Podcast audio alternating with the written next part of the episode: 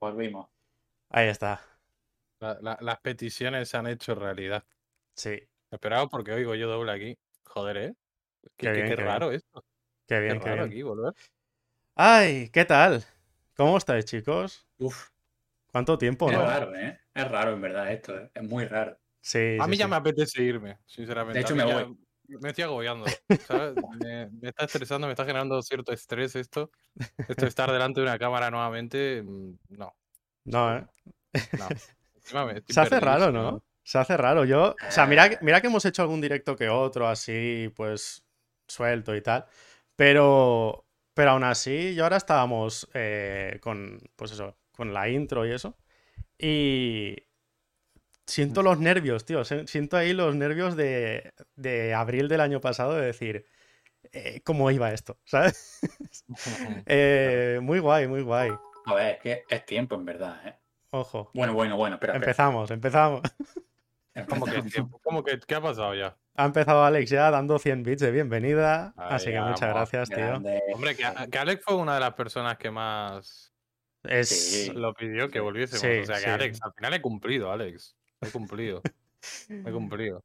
Así que, oye. pues, pues qué decir. Eh, voy a hacer así un poquito, no, no de intro como tal, pero bueno, eh, bienvenidos a, a THW Undisputed. Eh, ha vuelto Alf en forma de chapa, o sea, al final teníamos el picorcito de, de volver. Eh, nos apetecía hacer las cosas de otra manera, la esencia va a ser la misma, porque al fin y al cabo somos nosotros. Y cuando digo nosotros, hablo de nosotros tres, de Chechu, de Joseba, de todos, todos, todos los que día formamos no, parte porque de, nunca se pone de la cámara. Es verdad, muy mal, muy mal. No. No, pero, pero eso, eh, al final la esencia va a ser la misma, pero nos apetecía hacer las cosas de otra manera. Así que, eh, bueno, ahí me espero porque Alex está, Ahí Alex está en, en fuego, como diría Eh, Mauro ese- Ronaldo. Aquí usa- 15 meses. utilizando el primer, utilizando el directo como beta tester y todo esto, el primero, hay que cambiarlo de las notificaciones que sale de color rosa. ¿eh? Vale, vale. Pues bueno, para la próxima, no pasa nada, si este es el primero. Una cosa, 15 meses son muchos meses. Muchos, muchos, Sí, muchos. demasiado, ¿eh? Sí, Son- pronto. Son los que estuvimos haciendo el formato anterior y, Claro. Y, literalmente. joder, y los que, y los que hemos estado sin hacer formato y, y mira, hoy sigue, hoy sigue, suma y sigue. Muchas Yo me gracias, puedo Alex. suscribir a mi propio canal, a ver. No sé, puede ser. No lo sé, no, no sé si tengo Prime ya. Usar suscripción de Prime, aquí, aquí. Venga, va, Bueno, bueno, bueno. Bueno, pues nada, pues por favor. Mostrar. Yo la tengo Preparamos- disponible en cuatro días, así que bueno. muy bien, muy bien, muy eh, bien. Podemos hacer el directo porque empezar un directo donándonos a nosotros mismos es muy Sí, la penoso, verdad que un Sí, poco- sí, sí, sí. Vamos sí. a hablar ya de wrestling, que es a lo que hemos venido. No, Sí, no. bueno, yo, yo iba a comentar eso, que, que al final, pues las cosas van a ser de otra manera porque nos apetece un poquito más de... Yo creo que la palabra es libertad. O sea, libertad de... Y mira que al final decimos nosotros lo que nos sale en las narices, pero, pero nos apetecía un poquito no, no cerrarnos a una cosa y, en fin, eh, ya, os, ya os iréis enterando si, a medida que vayan viniendo las cosas, pero... Eh, haremos lo que hoy, haremos lo que salga, haremos pues cosas de todo tipo, de lo que, de lo que se nos vaya ocurriendo, de lo que vaya saliendo, eh, de lo que haya que hablar, pues iremos viniendo por aquí. No va a haber horario fijo, ya os lo digo, o sea, esto va a ser un poco a como salga, ¿vale? Y, eso, es que la palabra al final es libertad, es un poquito más de, no anarquía, pero un poquito más de... eh, pues, muy redundante lo que estoy diciendo, pero eso, de libertad a la hora de, de decir las cosas. Eh, y hoy pues vamos a hablar un poquito de, de lo que ha ido pasando los últimos días, que ha habido un par de datos interesantes, ahora los repasaremos por encima, pero sobre todo nos vamos a centrar en el tema del draft, que, que yo creo que da bastante, tiene bastante chicha. Eh, aprovecho, no sé, saludo a todos los que estáis por el chat, a Julen, a Waldo, a Umbea, a Joseba, a Grouchy, alguien me habré saltado, a Alex, todos los que estáis en el chat, y los que estén por llegar, bienvenidos. Y ahora sí. eh, ah, espera, una pregunta. ¿Nadie, nadie se ha dado cuenta del cambio más grande? Yo ya, ya, no, ya no hablo tanto. Ya no, ya, ya no hablo tanto. Ahora, ahora habla Choso, ¿os habéis dado cuenta del cambio? Toda la apariencia, todo muy bonito, sigo yo sin ya- hablar. tú sigues sin hablar. Exacto. Hay cosas que nunca cambian en esta vida. Ah, no. He, he decidido ponerme al lado. Lo de conservar la esencia, ¿no? En principio también es un Claro. poquito. Nada, no, no. Eh, pues eso, oficialmente, ahora sí. Nico y Pablo, saludad, presentaos, comentad lo que os apetezca. Hola, muy Y yo buenas, me callo unos segunditos. Bueno, que va- empieza tú, Pablo, por favor. Yo, yo, ¿qué voy a decir? Pues aquí estamos otra vez. Yo, ¿Qué, qué quiero que diga? Yo, te imaginas, yo aquí, mira, me llamo Pablo, eh, en Twitter más conocido como Ring de Bernau. Lo pone abajo, ¿eh? Más conocido como Ring, más conocido como Ring THW, más conocido como el que no cumple apuestas, más conocido como... No Perdón, una, una cosa, ¿tú no, no se supone que tendrías que haberte cortado el pelo hace como un año, haberte rapado? Porque yo sigo esperando. Y creo que fu- fue Alex el de la apuesta. Sí. Creo que Alex sigue esperando también. Yo no quiero empezar digo, mal. digo, No que quiero nunca cambian. No quiero empezar mal el directo, pero está feo que incluso en el regreso no hayas cumplido con la apuesta. Es verdad. Es verdad. Yo Es creo, que no yo creo que nada. Pablo ha hecho como WWE. Ha aprovechado el reset y ha dicho, mira, eh, ¿qué? ¿Qué es- ¿Rapar qué? ¿Sabes ¿Cómo iba Claro. esto? Como no puedo decir nada cuando... porque es que ¿Os No, no acordáis? te comprometas a nada, no te comprometas a ¿Os nada. yo no acordáis de cuando os acordáis de cuando Nia Jax traicionó a Alexa Bliss y a la semana siguiente volvieron a salir juntas? Pues un poquito Por el mismo rollo. sí, un poco ese, del mismo palo. Pablo Calvo. Iba a decir el, el- calvo, el calvo del wrestling, pero creo que está cogido eso. así Está, que está pillado, está pillado. Está pillado, está pillado, está pillado. Eh, pues chicos, ¿qué, qué hacemos? ¿Le damos caña o qué? Vamos a ver, Empezamos ahí repasando un poquito. Una cosa, Ahora- espérate, no, espérate. A ver, a ver. No se ha presentado. Es verdad, Jimmy, preséntate. Pero, Web- perdonadme. Webmaster, para- preséntate. para- calma, ¿vos te pensás que yo necesito presentación? Bueno, bueno, bueno. Nico se ha cambiado de habitación. No, ahora, ahora no vivo con mis padres, que es diferente, ¿veis? He, he cam- hecho- he progresado, la vida ha progresado. Ha Y ahora- cambiado de ahora- vida, ha cambiado de Soy vida. independiente, chicos. Bueno, independiente, ¿sabes? Independiente. Así que ni tan mal. Ay. Eres, un, Eh, eres bueno, un eh, indie darling ahora, ¿eh? Eres Sí, un sí. indie darling. Ahora, ahora Eh, yo vengo aquí, a la- ahora necesito las suscripciones más que nunca, ¿eh? Ahora, ahora necesito comer al final. Hay que pagar que- Ahora, ahora lo, de hoy, lo de hoy se come, ahora es verdad. O sea, Yo no digo nada, pero si no puedo pagar la luz, yo no vengo a los directos. O sea que. Hay que ver, hay que Venga, ver. hay que ver. No, no, pero Em, bueno, ¿Queréis que diga algo? No digo nada. ¿Me vas a dejar.? me- dejas-. Tampoco iba a decir gran cosa, la verdad. No, realmente, bueno, pues lo que decíamos antes, que llevamos mucho tiempo dándole vueltas a la idea, coño, pues vamos a volver, venga, va, venga, va. Pero como que nunca cuadrábamos algo. Terminamos muy quemados de la, de la primera etapa. Yo principalmente, yo creo que fui el que más. Eso es porque se fue. Claro, hecho Sí. se fue y se quedó a gusto. Pero yo me quemé muchísimo en la primera etapa y ya no podía más. Porque era un formato muy pesado, estar ahí todas las semanas. El, el- el producto tampoco acompañaba. Y es como que se te hace pesado, se te empieza a acumular, Es mucho es todo. complicado. Además, vosotros pensar, nosotros no. Es es lo que le decía la otra vez a Alex. Me acuerdo hace un par de semanas estaba en un directo de Chelsea, no sé qué estaba ahí, creo que estaba, o fue en un directo aquí. Sí, fue aquí, No, jugando bueno. al markout, creo que fue, sí. Y fue que dijo algo de, oh, tenéis que volver a Twitch. Le digo, Alex, piensa que nosotros no nos dedicamos solo a Twitch. Nosotros hay que llevar una página web, hay que estar en, en, en, en- en todo, ¿sabes? Al final está, tienes una vida, tienes que, coño, pues no te da, no te, no te sale el tiempo. Y si Mm. encima tu motivación ya es nula porque, joder, los últimos directos ya como que uno también se empieza como a ofuscar. Y cualquiera, que, cualquiera del chat que haga directo sabrá de lo que estoy hablando. Cualquiera. Porque aquí ninguno tiene 5.000 personas y entonces al final pues también uno se empieza como, venga, va, y te cargas y te cargas y al final te quemas, tío. Y necesitas descansar. Y yo creo que es lo mejor, ¿eh? Yo creo que llega un momento que cuando las cosas te dices, vamos a parar, Sí, es bueno, porque al final ves, ahora tienes nuevas ideas, vienes fresco, vienes con ganas. te reinventas. el, el diseño que hemos hecho, yo qué sé, yo lo veo, lo veo y digo, hostia, está guay, no sé qué, está bien, hemos hecho cambios, no es la, la gran cosa, tampoco penséis aquí que vamos a hacer el super podcast, que sí, que sí, pero bueno, oye, que no sé, es, es, es un, es un nuevo comienzo, como decía yo antes a los chicos. sí. ¿Que ¿Cómo va a ir? Pues supongo, supongo que bien porque venimos con otra idea, en plan mucho más tranquila. Sí, Como, como diría Florentino, tranquilo. exacto. Tranquilo. ¿Qué vais a traer? ¿Qué vais a hacer? Tranquilo. Tranquilo, tranquilo. Poco a poco. Es eso, cuestión, cuestión de, de- de vamos a estar, no, no tenemos un horario fijo, pero bueno, dejarle claro a la gente que no tener un horario fijo no significa no venimos en dos meses. ¿no? Exacto. Claro, claro. O sea, toda- vamos a intentar que todas las semanas haya, lo que pasa es que no sabemos qué día, porque lo mismo Ahora también pasa esto, y perdona si estoy cogiendo mucho tiempo del principio, pero bueno, No, no, es para va. dejarlo claro, que al final lo, lo habíamos hablado antes. Ahora salen bien las notificaciones, ya no entiendo nada. Que por cierto, bueno, no ha hecho el host, eh, bueno, dilo tú. ya- ya- Gracias, gracias, Grouchy, por el host. Gracias, tío. Em, lo que decía, que bueno, que, que no sé, yo ya me he ido.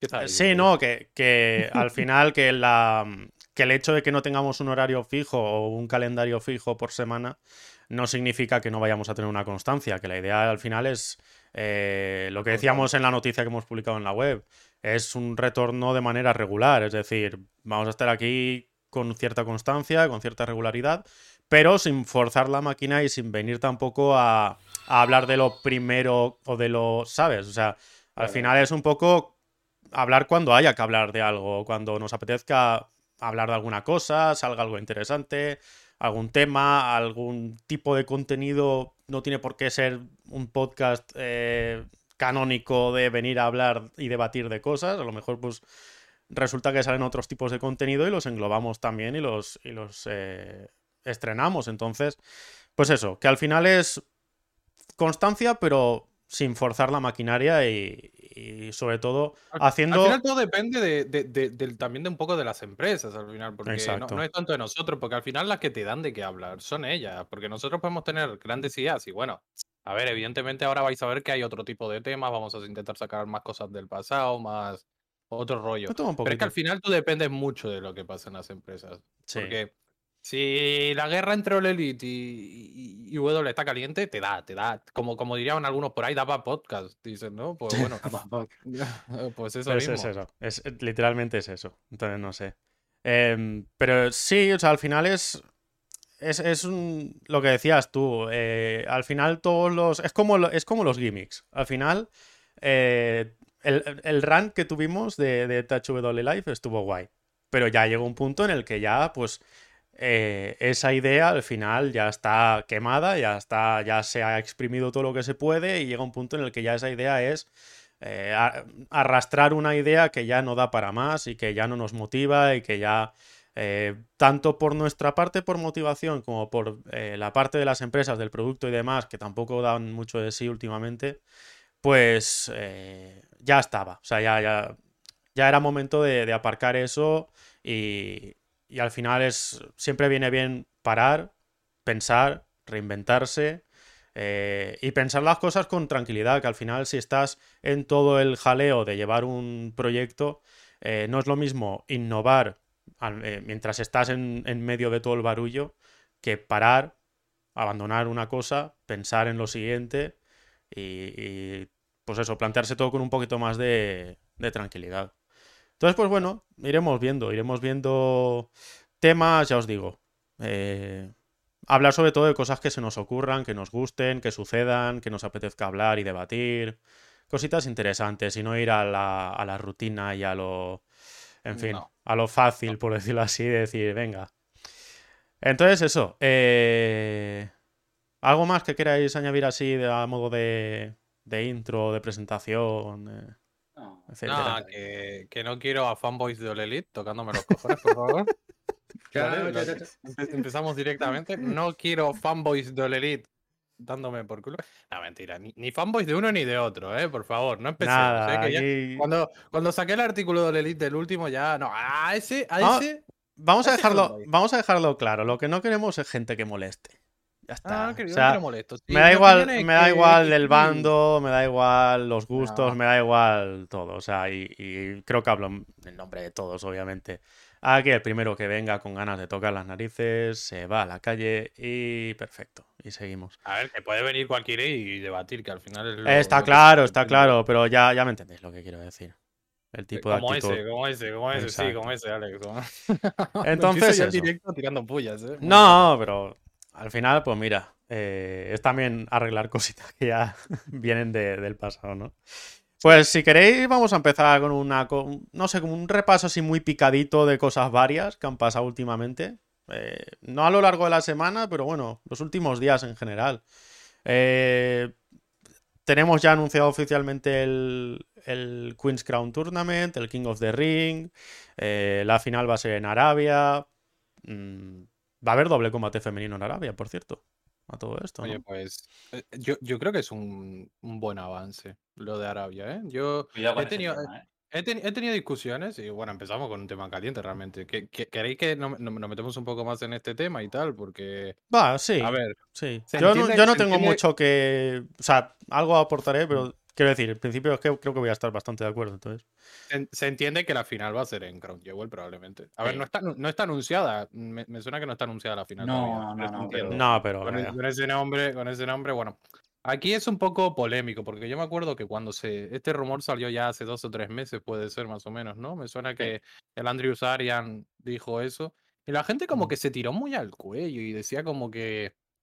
Que, que, que es una deshonra para la mujer esto de luchar en Arabia, que la final del torneo sea en Arabia y que no sé qué. Yo realmente no lo veo de esa manera, yo lo veo de una manera diferente, yo lo veo como un gran logro, coño. O sea, han pasado de no poder luchar a en cuestión de dos años tener la final de un torneo y poder coronarse, entre comillas, allí. Y un combate titular y demás. Es decir. O sea, entiendo que vivimos en una era donde como que la crítica es muy sencilla, pero si lo veis con perspectiva, mira, yo lo, lo- lo debatía con los chicos de la web, decía, si os fijáis es que decimos, no, es que cómo luchan allí, si... eh, Es como que la. Como, como, como- no, no- no sé cómo decir la palabra, ¿no? Como que la. las No era, que no era éticamente. Sí. O sea, no era- sí. Y yo luego veo el vídeo de Lacey Evans, ¿os acordáis cuando luchó contra Natalia? Súper emocionada, diciendo que, que, que, que estaba, su hija estaba súper feliz, que no sé qué. Y yo digo, joder, pero nosotros aquí quejándonos y realmente las mujeres están disfrutando de eso. Y lo ven como un gran avance. Pues yo me quedo con eso. Si la final es en Arabia y es femenina, oye, pues de puta madre. Hmm. De puta madre. Lo veo, lo veo un gran avance. Lo veo un gran avance. Pero bueno, Que esa queda. Que está claro que queda muchísimo camino por delante. Pero. me- muchísimo. Pero oye, pero paso a paso. o sea, Yo pues, es que pienso que hemos llegado al tope. Y el mm, tope es una mierda. O sea, A que, es que hemos llegado al- claro, te lo digo. al Yo creo que no hay, no hay más avance. O sea, quiero decir, no van a dar más, más de sí a ellos. Los de Arabia Saudí, los jeques, en fin, quien sea. A ver, no van a dar nada más, pero hace dos, hace dos o tres años que ni siquiera querían tener combate femenino. Entonces digo, bueno, por lo menos ya se ha Ya, ya, conseguido pero- Por lo menos, por lo menos ahora ya no piden a Yokozuna. La pregunta sea, es, ¿qué, qué más quere- qué, qué más queremos? O sea, ¿qué más queremos? Porque la sociedad está clara que no se va a cambiar. Y madre mía, empezamos hablando de wrestling y ya estamos hablando de Sí. sociedades y cosas por el estilo. Pero la sociedad no va a cambiar. No va a cambiar, eso está claro, eso está claro. Eso está claro, pero ¿qué más queréis que consiga W allí? Y eso no- es una Nada, que no vayan. Que no- que- Pero- eso está un poco más complicado. claro, o sea, a ver, ¿eh? Yo lo, yo lo que a, lo, a lo que vamos a lo que vamos es a que eh, está claro que ya de partida es debatible el si es moralmente correcto o éticamente correcto que vayan allí eh, a inflarse de dinero a cambio de, o sea, o en fin, ya me entendéis. Pero yo creo que sí que yo creo que sí que es un punto positivo que si dentro de el, esto ya está hecho y esto ya está contratado y ya no podemos salir de aquí hasta aquí 10 años Claro. eh, por lo menos puedes sacar eso, pues oye, está bien. Que al final está claro que esto es otra corporación más, que la imagen pública cuenta mucho y que van a intentar hacer toda la fuerza posible para, pues para ya que van allí, por lo menos decir, hemos ido, sí, pero hemos conseguido esto. Pero oye, pues yo qué sé, es un puntito positivo a tener en cuenta al fin y al cabo, ¿no? A Yo ver, lo tomaría también- como un punto positivo si crees que va a haber más progreso. O sea, si no, si piensas que se va a quedar aquí, yo creo no lo veo como un punto Pero, negativo. pero, pero, parad, porque yo creo que estamos siendo un poco injustos, porque, eh, eh, o sea, yo lo veo como una injusticia hacia W en este sentido, porque, a ver, está claro que W quiere hacer esto como para limpiar su imagen y todo el bien quedar. Está, no estamos entrando en ese punto, pero creo que W ha hecho más que, por ejemplo, otras entidades, vamos a llamarlo la, la UEFA, por ejemplo, que la UEFA. Todo el tema de Arabia, todos los temas de tal, se callan, no pasa nada, dejan que venga, que metan dinero aquí en Europa, que al final es lo que importa. W ha ido un poquito más allá, coño. Y ha Sí, eso es luchado por tener sus combates allí. Y estamos criticando W, que bueno, que será todo lo que queramos y lo puede hacer por todo el bien quedar, pero al final el bien quedar, mientras se logre el objetivo, a mí me da igual. Esto es como cuando la gente dice, no, es que están, es que hacen lo del Connor's Cure por el lavado de imagen. Personalmente me da igual, mientras la- el niño que tiene cáncer eh, se recupere o le sirva de algo, a mí me da igual si W lo hace por el bien quedar o no. ¿Sabes? Sí. Entonces, coño, eh, yo lo veo un avance. A ver, obviamente hay mucho que avanzar, hay mucho que avanzar. Pero bueno, somos europeos, nosotros tenemos otra imagen. Lo decía ayer, Concho, cuando estábamos hablando de América. Nosotros somos, tenemos otra imagen, tenemos otra manera de vivir y, coño, no todo el mundo vive como nosotros. Hmm. Por desgracia, porque considero que aquí se vive muy bien. Pero bueno, es un tema que, es engorroso. Delicado. Delicado. pero bueno, al final la cuestión es que las mujeres eh, progresen. Ya está. Hmm. Yo creo que todo se resume a eso. Y ya está. No puede haber algo negativo si ocurre. Ya está. Eh, em, pues, si queréis saber, que, os cuente algo más. yo, quería responder a lo que dice Alex, que pregunta que cuál es el siguiente progreso, el siguiente paso, ¿no? El siguiente paso no sería cuál decirte, pero creo que el objetivo final sería que no notes si estás luchando en Las Vegas o en Arabia Saudí. Yo creo que ese es el objetivo final. Sí. Imposible porque primero son dos culturas muy distintas. Bueno. Ya, pero al, fin, al final, claro, o sea, al final un poco el objetivo es conseguir que pues lo que dice Pablo, es que tal cual. O sea, perdona, Pablo, ¿estás diciendo que quieres que los países árabes se conviertan en capitalistas americanos? Que prefieres el capitalista americano. Y además has puesto como ejemplo Las Vegas, la ciudad más capitalista del mundo. O sea, ya vemos de qué, de qué lado va Pablo habitualmente, ¿sabes? que, luego es, que luego es el primero que va a ver a la Almería. Y no está diciendo que el jeque de la Almería es el de Arabia Saudí que yo W. De eso no dice nada, ¿sabes? De eso no dice nada. Eso de puta madre que vengan y que a la Almería le metan todos los millones que quieren, ¿eh? Ojo, ¿eh? Ojo. Nada, pero, pero eso, al final yo, yo sí que estoy de acuerdo que el, objetivo ideal, em, obviando el si es más fácil o más complicado conseguirlo o si es viable o no, eh, yo creo que el objetivo es eso, que podamos ver un show en Arabia y que sea un show de Arabia como si fuese un show de Wisconsin. O sea, que, que no, hace, no hace falta necesariamente hacer un main event de mujeres, no hace necesariamente falta que haya un Royal Rumble, ni un combate de leyendas, ni nada por el estilo. Simplemente, pues oye, que, que sea un show como el resto y que no tengamos que estar diciendo, pero entonces van a salir vestidas tapas o van a no sé qué, o las van a dejar luchar, sino que sea, pues hay una cartelera como el resto. Ya está. Yo creo que un poquito es el, rollo. Mínimo, vaya. No hace falta tampoco endulzar todo de más porque sea Arabia, es lo que quiero decir. O sea, ah, está claro. Pero bueno. Em, también ha pasado otra cosilla, para comentarlo así brevemente. Campeonato Digital Media de Impact Wrestling. Eh, yo, no miro eso. Explica, eh, explica Pablo tú un poquito, que eres el, experto de Impact aquí. El campeonato este eh, a ver, se supone que el objetivo de esto es, a ver, en, Impact lo que pasa es que hay muchísimos luchadores que prácticamente no aparecen nada, o sea, tienen un roster mucho más amplio del que se pueden permitir para un show cada hora que tienen y punto. Y entonces eh, hay mucha gente que, no tiene oportunidades para nada y bueno, pues han creado este campeonato que mm, se va a defender, bueno, se va a hacer un torneo ahora para, para programa al primer campeón y tal y cual. Y eh, se va a celebrar, o sea, no va a ser, ni un combate va a ser televisado, si no me equivoco, va a ser en Impact Plus. Y pues te diría que en Impact Plus y ya está. Y ahí, pues, quien quiera verlo, pues, Pero espera, una, una pregunta, es un campeonato que se ha creado porque hay demasiado roster, digamos, ¿no?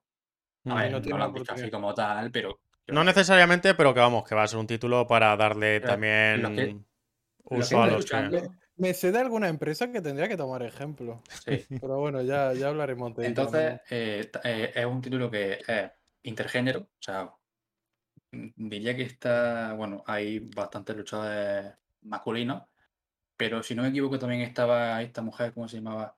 Eh, Jordan Grace, está también en el torneo. Entonces, bueno, eso se puede defender hombres contra mujeres, mujeres contra hombres. Y pues poco más, la verdad. Tampoco, o sea, se han dado esos, esos detalles y yo creo que con el paso del tiempo, cuando ya pues, hay un campeón, ya las primeras defensas y todo eso, pues se sabrá más o menos cómo, en qué se va a defender también, porque igual se defienden los, no sé, los pay-per-view igual. Se decía también, se decía también cositas así como que iban a querer defenderlo solamente en temas redes y Impact Plus y cosas por el estilo, ¿no? O sea, todo lo que sea streaming o redes sociales o cosas claro, rollo de, en YouTube, en combates que, que, emitan en YouTube o, eso, o en Impact Plus, pero nada televisado. O sea, nada que veamos en los semanales, básicamente. O sea, los semanales y estos van, a- van a ser como dos universos diferentes. Ese es el tema. Eh, la verdad. Matt Cardona tiene que estar contento, ¿no? O sea, por fin el ver, campeonato de sí. internet.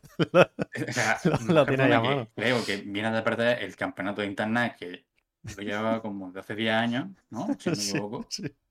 Y lo ha perdido contra alguien que no sé quién es ahora mismo, la verdad, pero bueno. Y Pero- oye, pues mira, pues el chaval, si puede conseguirlo, pues mira. El chaval, Sí. todavía tiene 40 años, el chaval. Pero tiene toda la cara de, de, de, de- de, vamos, del chaval Sí, de sí. 28 años, ¿verdad? El futuro. Pero, pues eso, no sé, a mí, a mí me llama bastante la atención. Me parece que es lo que quizá tendrían que haber hecho en parte con el 24-7 en WWE. No estoy seguro. O sea, no, no tampoco exclusivamente eso. O sea, a mí, por ejemplo, verlo de Reggie o me refiero que vayan en un show todos corriendo detrás, pues no me molesta. Ahora, si es lo único que haces con ese campeonato, pues ya empieza a ser preocupante. Pero yo creo que tendrían que haberlo combinado con cosas así, haber hecho combates exclusivos a lo mejor, o rollo algún combate, entre comillas, a puerta cerrada que se retransmita por Twitter o que se retransmita por cualquier sitio de estos. Eh, algún TikTok incluso, yo que sé, en el que salga una defensa de un roll-up, ¿sabes? O sea, cualquier historia de estas. Yo creo que lo que tendrían que haber hecho es un poco eso, porque sí que recuerdo que con el título hardcore en su día eh, era una locura porque tú llegabas a un show y de repente te decían, no, mira, es que resulta que, que esta mañana le han hecho el pin a uno en el hotel y entonces ya no es el campeón. Entonces yo creo que tendrían que haber aprovechado el tema redes para eso y para que de repente a, nosotros a las 9 de la mañana nos lleve nos llegue una notificación de, de WWE de la aplicación y que diga, no, mira, es que resulta que Akira Tozawa le ha hecho un pin a no sé quién mientras estaba sobao o mientras estaban en la piscina del hotel y nada, que, que ya está, que nuevo campeón. Y luego a las 10 y cuarto que venga otra, not- otra notificación y digan, no, mira, es que en el gimnasio van a hacer una, una- un brawl. Yo que sé, cualquier historia. Ojalá Impact haga algo así.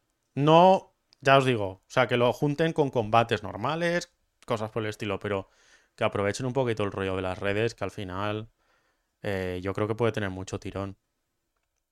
Sí, la verdad que sí.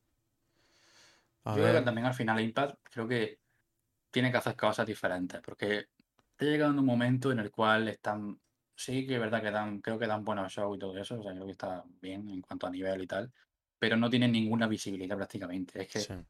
Porque es que eh, esta empresa tiene un estigma, se dice, Y que es- te cagas. Pero es una lástima. Yo creo que en un futuro, si os fijáis, va a ser una empresa que va a ser considerada pionera en muchos aspectos. Yo creo que van a... O sea, Impact va a ser una empresa ahora mismo que a lo mejor de aquí 20, 25 años, vamos a decir, estaba adelantada a su tiempo, tío, en muchos aspectos. Porque, por ejemplo, han sido los primeros que han empezado a hacer shows en Twitch, por poner un ejemplo.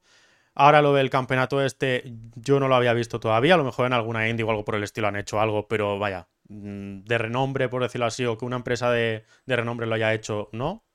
Eh, entonces, yo creo que va a pasar un poco. eh, me acuerdo que. Me acuerdo que, por ejemplo, MTV en los 90 llegó a un punto en el que intentó hacer un servicio de streaming de videoclips en internet. Es decir, un YouTube, básicamente. O un Twitch, o un directo 24 horas o cosas por el estilo. Y no salió bien porque la gente tenía, no tenía banda ancha siquiera en su casa, no tenía una conexión normal, ¿vale? Pero claro, ahora lo ves y dices, joder, es que eso es lo que tenemos ahora realmente. Y si hubieran hecho, o sea, si, si en lugar de en los 90 lo hubieran hecho en 2005, lo hubieran petado. Y a saber qué sería de Claro, YouTube. exactamente. Entonces, exactamente. yo creo que Impact es un poquito ese ejemplo de que ahora vamos a ver este campeonato, a ver qué, qué tal sale, a lo mejor sale mal. Eh, lo de Twitch salió mal.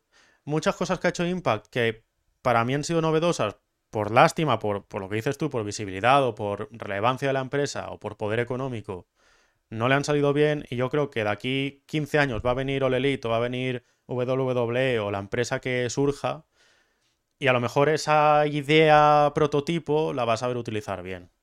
Y, y vamos a decir, hostia, pues qué lástima Impact que en 2021 no, le, no le salió. Creo que Impact con el tema de Twitch, creo que la ha liado muchísimo, sinceramente. ¿Pero por Porque le, le daba mucha visibilidad, tío. Bueno, Muchísima pero- visibilidad. Yo no veo Ya. los shows de Impact ya. Muy Ya. mal, ¿eh? Sobre todo, no digas eso cuando haces las coberturas, cabrón, Pero calla. cállate, pero cállate. ¿Quién sabe eso?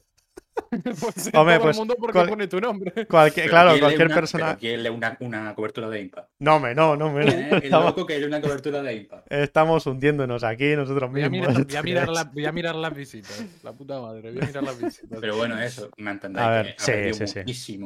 Muchísimo. Sí, eso es verdad. la, por la salida de Twitch. O sea, yo en Twitch, pues, me lo ponía aquí rápido y coño, sé, todo bien, no sé, como que mucho más accesible todo. También- más... También es verdad que quizá tendrían que haberle dado tiempo o que también es una lástima, pues eso, que, que el show no tiene relevancia en sí. Pero me acuerdo, por ejemplo, que si aparecía Kenny Omega en Impact, a lo mejor había. La semana que estaba Kenny Omega, había una media de 7.000 personas viendo el show. Y la semana que no salía Kenny Omega, había s- 80. O sea, por poner una, una cantidad.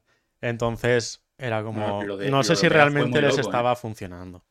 Lo de Kenny Omega fue muy loco Sí. en cuanto a números. Yo me acuerdo de ver los shows y era una locura cuando salía Kenny Omega. Sí.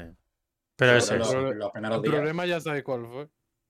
los primeros días fueron una locura, 600, 60.000 personas igual, porque estaba Kenny Omega. Sí. Pero es eso, que creo que no les salió bien el tema de retener a esa gente. O sea, podría haber salido bien a lo mejor con más tiempo, sí. Pero es una lástima al final. No sé. Mm. A ver qué tal va lo del campeonato este y, y a ver qué tal lo, lo llevan a cabo. Porque el tema intergénero también es interesante al final. Ya veremos qué hacen. Eh, bueno, también, pues cositas así sueltas. Eh, esto ya es de ayer. Ayer en NWA Power traicionaron a Nick Aldis. Ahora Nick Aldis va a ser un babyface de, de mucho cuidado. Eh, supongo que muy a lo Cody. En plan, ya perdió todo. No sé, tengo ganas de ver qué tal. Yo creo que no le pega, pero tengo ganas de ver qué tal. No, pero espera, no, creo, no es que no le pegue, yo creo que es que estamos muy acostumbrados a verlo de Gil en plan. Sí, yo creo que es eso. Yo creo que es eso. Pero creo que de Face le va a ir guay. Vi eh, encima en el segmento. Bueno, a ver, lo cuento así muy rápido porque creo que soy el único aquí que lo ha visto. Pero vaya, le hicieron un pile driver sobre una silla, le apalizaron básicamente los compañeros de equipo. Y, y Nick Aldis se fue en camilla, salió Mickey James, Mickey James llorando, tal. O sea, lo, lo supieron vender muy bien. Lo supieron vender muy bien. Entonces creo que como Face puede funcionar. Pero bueno, ya veremos también cómo se desarrolla el asunto. Eh, en NXT tuvimos el anuncio de Brown Breaker contra Champa en Halloween Havoc. Eh, Toxic Attraction dirás también, ¿no? Que ahora se han convertido en las protagonistas total del show. ya ves. Toxic. Attraction totalmente. Toxic Attraction y Brown Breaker ahora han, conseguido acaparar Sí. toda, la, toda la atención. Toda la atención. Mm. Y luego tuvimos, bueno, el, el tema de todos los gimmicks estereotipo de, de Tony D'Angelo, que por cierto a mí me encantó, ahora lo hablaremos un pelín si queréis. El Odyssey Jones, que ya le pusieron el atuendo a Mark Henry a full. Cora Jade, que ahora sale de Avril Lavigne. eh, en fin. Mucho, mucho, mucho estereotipo, ¿no? Mucho estereotipo. Joe A mí, a mí eh, me, Joe. Gacy, por ejemplo, sí, que también eh, ahora es pues eso, sigue, sigue ahí con su rollo. No sé, eh, a mí es que personalmente me gusta mucho el tema este de los personajes estereotipos. Mientras no se pasen, ¿sabes lo que quiero decir? O sea, mientras Sí. sean capaces de... Este tío tiene este background estereotipado, pero podemos hacer historias que no dependan 100% de eso. Es decir, si te viene ahora eh, Tony D'Angelo y te hace una storyline que no dependa siempre de que él es un señor mafioso, pues perfecto, ¿sabes? Eh, entonces yo creo que... a- yo, de base, a mí me gusta ese rollo. ¿Vosotros ver, cómo, en- cómo en lo veis NXT, eso? NXT 2.0 ha tomado un rumbo que a mí personalmente me gusta, me agrada. Yo decía que le venía bien un cambio de, no de imagen, sino un cambio de rumbo, ¿no? Porque al final estaba súper estancado todo, siempre la misma gente, la época de Adam Cole, Johnny Gargano, Champa y compañía, quiero decir, ¿no? Como que estaba ya todo muy eh, eh, estancado. Ahora con, con esto, pues, al principio éramos todos un poco en plan, bueno, esto de que nos quiten NXT nos dolía, pero realmente siento que estás tomando un buen rumbo. Incluso los veo más atrevidos, y aquí también es otro tema polémico. Que el tema mujeres, el tema tal. eh, no, no- no lo considero para tanto yo personalmente, pero siento que se han, han querido ir un poco más allá, ¿no? Quizás enfocarlo un poco más en jóvenes adultos en vez de niños, digamos, no lo sé. Bueno, que NXT anteriormente también estaba así, pero como que nosotros decíamos, coño, ahora viene Vince, mete mano Vince y esto se va a la mierda y se convierte en, en producto para, para niños. Y al final realmente no ha sido así. Lo único que yo, la estética, pues no me termina de fascinar, pero ha, ha tomado un buen rumbo. Ha, ha tomado un buen rumbo NXT y es lo que tú dices. Hay personajes nuevos, muy frescos, que al final es como que solo por el por la novedad los quieres ver y dices, a ver, a ver qué hace este tipo, ¿sabes? A ver, a ver de, de qué va. Y no es señor genérico número 3 que sabe luchar muy bien y hace muchas volteretas. Que al final Eh. a WWE eso muchas veces le hace daño. Y, De no, hecho, y, en NXT, en NXT, a mu- o sea, al final el NXT este más indie, enfocado a lo indie, eh, se, se centraba en eso, más que nada. Pero El cambio es enorme, fíjate Claro. la gente. Braun Breaker, enorme, un powerhouse de Made in W que te cagas. Tienes a, a Tony D'Angelo, también es un tipo grandote. eh, De hecho, ayer cuando lo vi dije, joder, qué mazo que está. Eh, tienes Joe a, Gacy, al que era Joe Gacy, bueno, es un- sí, un poquito más. Es tal. más, es más bajo, pero. Sí, Mm. corpulento. Tenías a. Ahora no me acuerdo cómo se llama, el Doug Hudson, creo que se llama, Sí. el que era Brendan Bing, también grandote. Odyssey Jones. Tienes Odyssey Odyssey Jones, Jones, Rich Holland, ahora eh, se va al main roster. Quizás incluso los que son más pequeñitos, por ejemplo, un. ¿Cómo se llama? Que va con Trick Williams. O sea, que me acuerde de Trick Williams y no me Hayes. de, Carmelo de Carmelo Hayes. Hayes, eh, hab- habla mucho. Eh, los Bessie, por ejemplo, los- son pequeñitos, pero tienen una estética muy. un- unos movimientos muy doble, digamos, ¿no? No es ahí tipo piruleta Sí. y ya está. O sea, eh, se nota la mano de Vince en algunos aspectos muy. Yo lo veo en algunos aspectos muy en concreto, pero te das cuenta que el buqueo y todo eso sigue de la mano de los que estaban antes, ¿eh? Te Sí. das cuenta que el tema de construir. Porque también os digo una cosa: si lo que está pasando en NXT lo está haciendo Vince, es un capullo.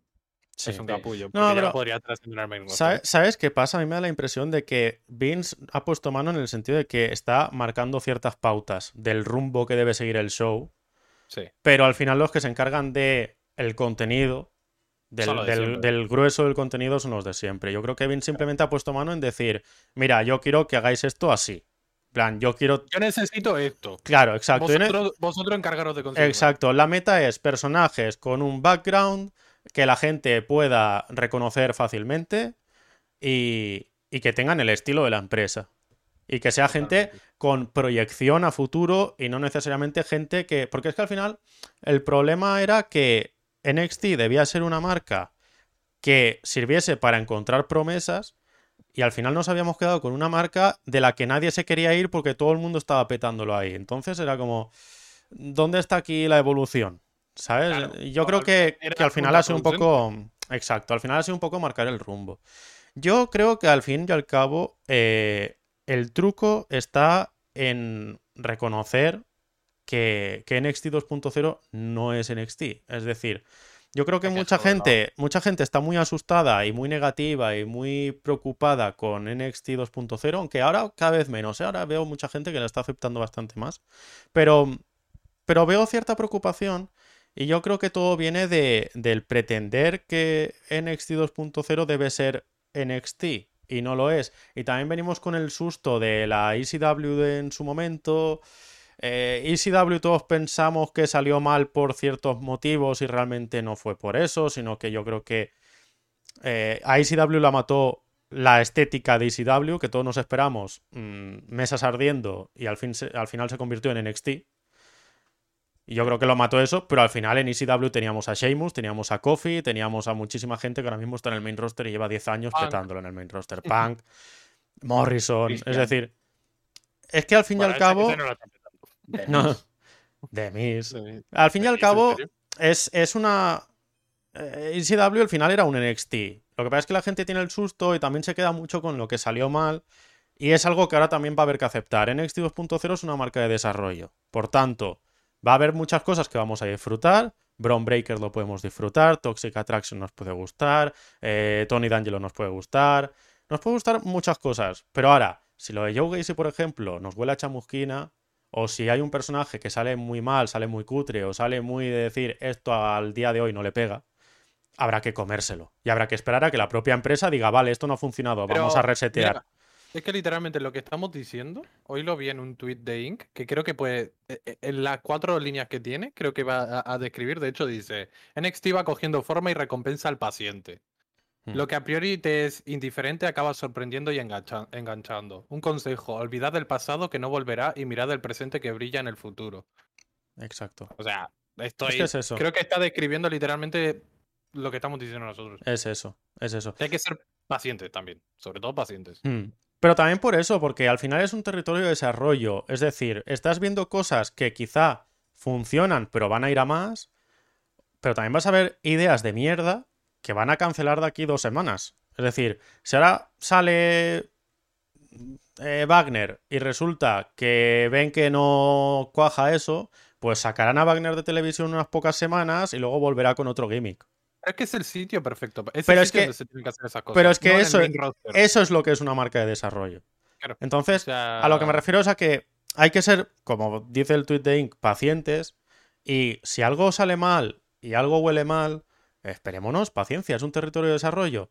Eh, lo sacarán, le darán otra idea, le darán otra vuelta y volverá. Becky Lynch debutó haciendo un gimmick de irlandesa muy extraño que a nadie le convencía. Y al final, pues mira, es cuestión de probar distintas fórmulas y de ser pacientes. Entonces eso, yo creo que, que al final es, como- es verlo con otros ojos y ya está. Es, como cuando te dan la beta de un videojuego. O sea, Exacto. es, es como si vas a la beta y dices, menuda mierda de videojuego, ¿sabes? O si te dan la demo, que es lo que tendría que haber hecho el PES, hablando, mira, de... de- como si ahora vas a, a- a- a la demo del PES esta y dices, menuda mierda de juego. Hombre, a ver, lo arreglarán. El problema es que si no pones que es una demo, que es lo que pasaba antes con NXT, pues bueno. Pero, Eso- es un pero ya poquito está, eso. Es un símil, poquito eso. Eh, pues eso, no sé, ya veremos qué tal. ¿Creéis que Braun Breaker va a ganar el campeonato de primeras o qué? Así brevemente.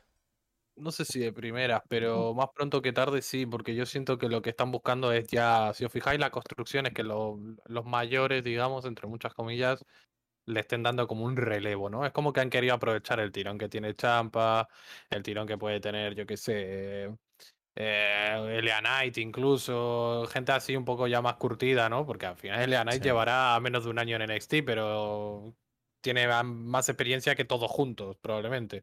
O sea, y yo Mm. creo que lo que buscan es eso, como aprovechar todo ese tirón de ellos para dar el, el relevo y al final, pues bueno, cuando gane Braun Breaker no hay que echarse las manos a la cabeza porque es lo que es, es NXT, necesita como un nuevo comienzo, Ahora, digamos. Ahora estamos en sí. etapa de transición, mezclamos las cosas realmente, ahora estamos en un punto intermedio. Champa se va a ir de ahí en algún momento y muy pronto. O, o a su casa.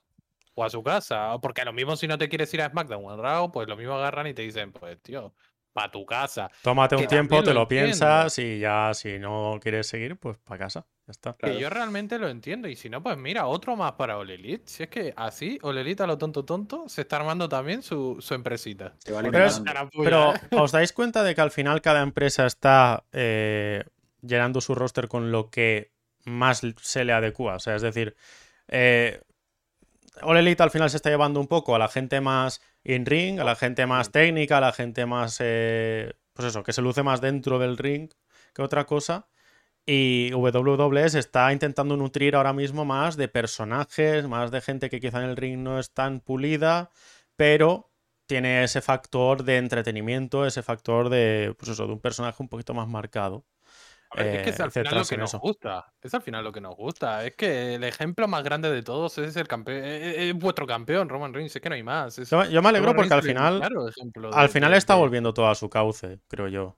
Al final ver, Elite se está quedando con el roster que quiere y WWE al, al final se va a quedar con lo que él quiere. Entonces, eh, no sé. Yo, yo creo que pinta bien el, el tema para cada uno, según el estilo que le guste o si le gustan los otros estilos, no va a tener ningún tipo de, mm, de choque cultural, un choque de Yo no, estilos, no- no por así. profundizar, no es por profundizar en el tema, pero yo no creo que Ole Elite realmente esté consiguiendo el roster que quiere, sino el que necesita para competir con WWE. Sí, para ser la alternativa No realmente. es, el, no es el que quiere realmente. O bueno, por lo menos en sus orígenes no era el roster que buscaba ni de puta coña. Pero es el roster que necesitan para ponerse a la altura de Raw, por ejemplo. Por lo Mm, menos estar también. por ahí cerca. ¿Por en qué? Porque modo. tienen nombres muy llamativos. Tienen nombres muy llamativos. Ya está. Por ejemplo, Bray Wyatt. Si a Bray Wyatt no le dan un personaje así muy místico, va a perder el, toda la gracia que tiene. Porque el tipo en in-ring tampoco es que sea una maravilla. No. Y lo sabéis todos. O sea, Mm. y sabéis que el tema de personajes en All Elite, a ver, no es horrible, pero tampoco es que sea No es lo, principal. primordial. Exacto. Exactamente. Entonces, yo creo que tienen el roster que necesitan para competir de tú a tú quizás con Raw. Sí. Luego también dependerá de muchos factores, pero bueno, eso es tema para otro día. Quería también comentar el, el mensaje que había dejado Alex, que lo he puesto por ahí en pantalla, que sí que es verdad que con NXT 2.0 están dándole bastante más caña, que antes siempre decíamos NXT eh, parece que les dé vergüenza, como que no saben ya si es tercera marca, si no lo es, no se atreven ni a ir hacia adelante ni hacia atrás, o sea, está ahí como un tierra de nadie. Y ahora sí que es cierto que con lo de NXT 2.0 tienen las ideas bastante más claras y van ya Sí, eh, sí, muy sí. al grano, es decir, lo promocionan y lo promocionan ya sabiendo lo que es y, y teniendo claro el rumbo, que eso es importante. Y te, lo, y- y te lo venden bien realmente. Siento Sí. que lo venden bien. Incluso en NXT también. Es como ayer, por ejemplo, no sé si era Santos Escobar que le decía a Isaiah Scott, ahora huyes a SmackDown y tal. Como que también hay mucha mención al roster. Como que se ha convertido en un círculo, ¿sabes? Es como Sí. que antes parecía que estaban todos aislados, en un lado, ¿sabes? Como Mm. Raw por aquí, SmackDown por allí, NXT por aquí, pero poca interacción. Entre Raw y SmackDown, pues obviamente había más. Pero como que NXT estaba ahí, era la, el hermano pequeño La ese que nadie, quería, que nadie quería jugar con él, el hermano Ya. pequeño de Tacho Calla, que estamos jugando a los mayores. Pues eso, y ahora es como que también en NXT yo siento que le están dando en plan, coño, no sé. Sí. Lo que merece quizás, no lo sé. Es que es muy complicado, porque NXT es lo que decíamos antes, que hay mucha gente que no se ha atrevido con esto. Simplemente por... Se le ha quedado el Mm. NXT antiguo, se le ha quedado en la cabeza. Y, y eso es negativo, eso es muy negativo. Eso lo, lo tienes que dejar de lado, estoy Yo- seguro. Yo creo que NXT ha encontrado un poquito su sitio para por ahora, al menos. Por ahora, ¿eh? Porque siempre hay que evolucionar, como decíamos al Es principio. lo que decíamos sobre que el, sobre el podcast, exacto. Al final, que la época aquella ya se estaba quemando un poquito, pues ahora vamos a probar con esto. Y yo creo Que que de momento está funcionando bien, sí. que funcionó muy bien durante un buen periodo de tiempo. Pero NXT, que, ¿cuándo nació NXT? ¿En 2012, 2013? Por ahí, más o menos. Sí, pues por ahí. imagínate, realmente NXT no se convirtió en mainstream y dentro de ni, ni mainstream, digamos, ¿no? A partir de 2014, 2015, principalmente 2015. Sí, sea, 2015 diría yo, sí. Todo ese periodo de tiempo, es lo que digo, que NXT fue evolucionando también. Llegó a un punto donde consiguió estar muy alta, pero después tocó también no bajar, pero se quedó en su línea y no evolucionó más. Y ahora Sí. lo que ha visto W es que tiene que evolucionar. ¿Será la mejor idea? Nosotros queríamos que hagan esto con Evolve, realmente. nosotros lo que teníamos claro, que NXT estaba bien como estaba. O sea, era una opción muy buena para la empresa porque es un rollo que no se ve en el main roster y no se debería ver en el main roster. Porque creo que cada sitio tiene su estilo y, y también Claro. yo creo que es un problema el querer todo de todos y es como tampoco es plan. Sea, yo creo que cada NXT tenía su, su nicho y, y debía ser así.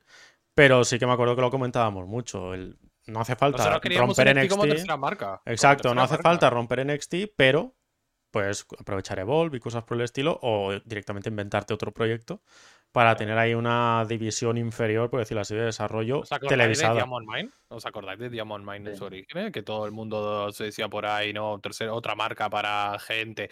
E incluso se llegó a salir información diciendo de que ya habían grabado el piloto. Sí, sí, ¿Os me acordáis? acuerdo. Que por cierto, me- acuerdo. menuda, menuda chusta de noticias esa. Sí, sí, sí, nos la colaron. que veáis, nos la colaron. Pero bueno, que al final yo creo que también la pandemia ha influido mucho en lo que se ha convertido en NXT. ¿eh? Yo creo Sí, que el- la pandemia y el parón lo ha empujado a NXT a convertirse, a, a tener que evolucionar. Quizás nosotros lo vemos como un paso para atrás, pero insisto, eh, ojo, porque pueden salir cosas muy buenas que además al final al main roster lo van a nutrir más porque yo creo que son gente que Vince va a ver con otros ojos. Sí, Porque tú a Vince ahora le dabas a Johnny Gargano y Vince decía, ¿y yo qué hago con este? Ay, Este, yo, este, eh, a Two Fight Live.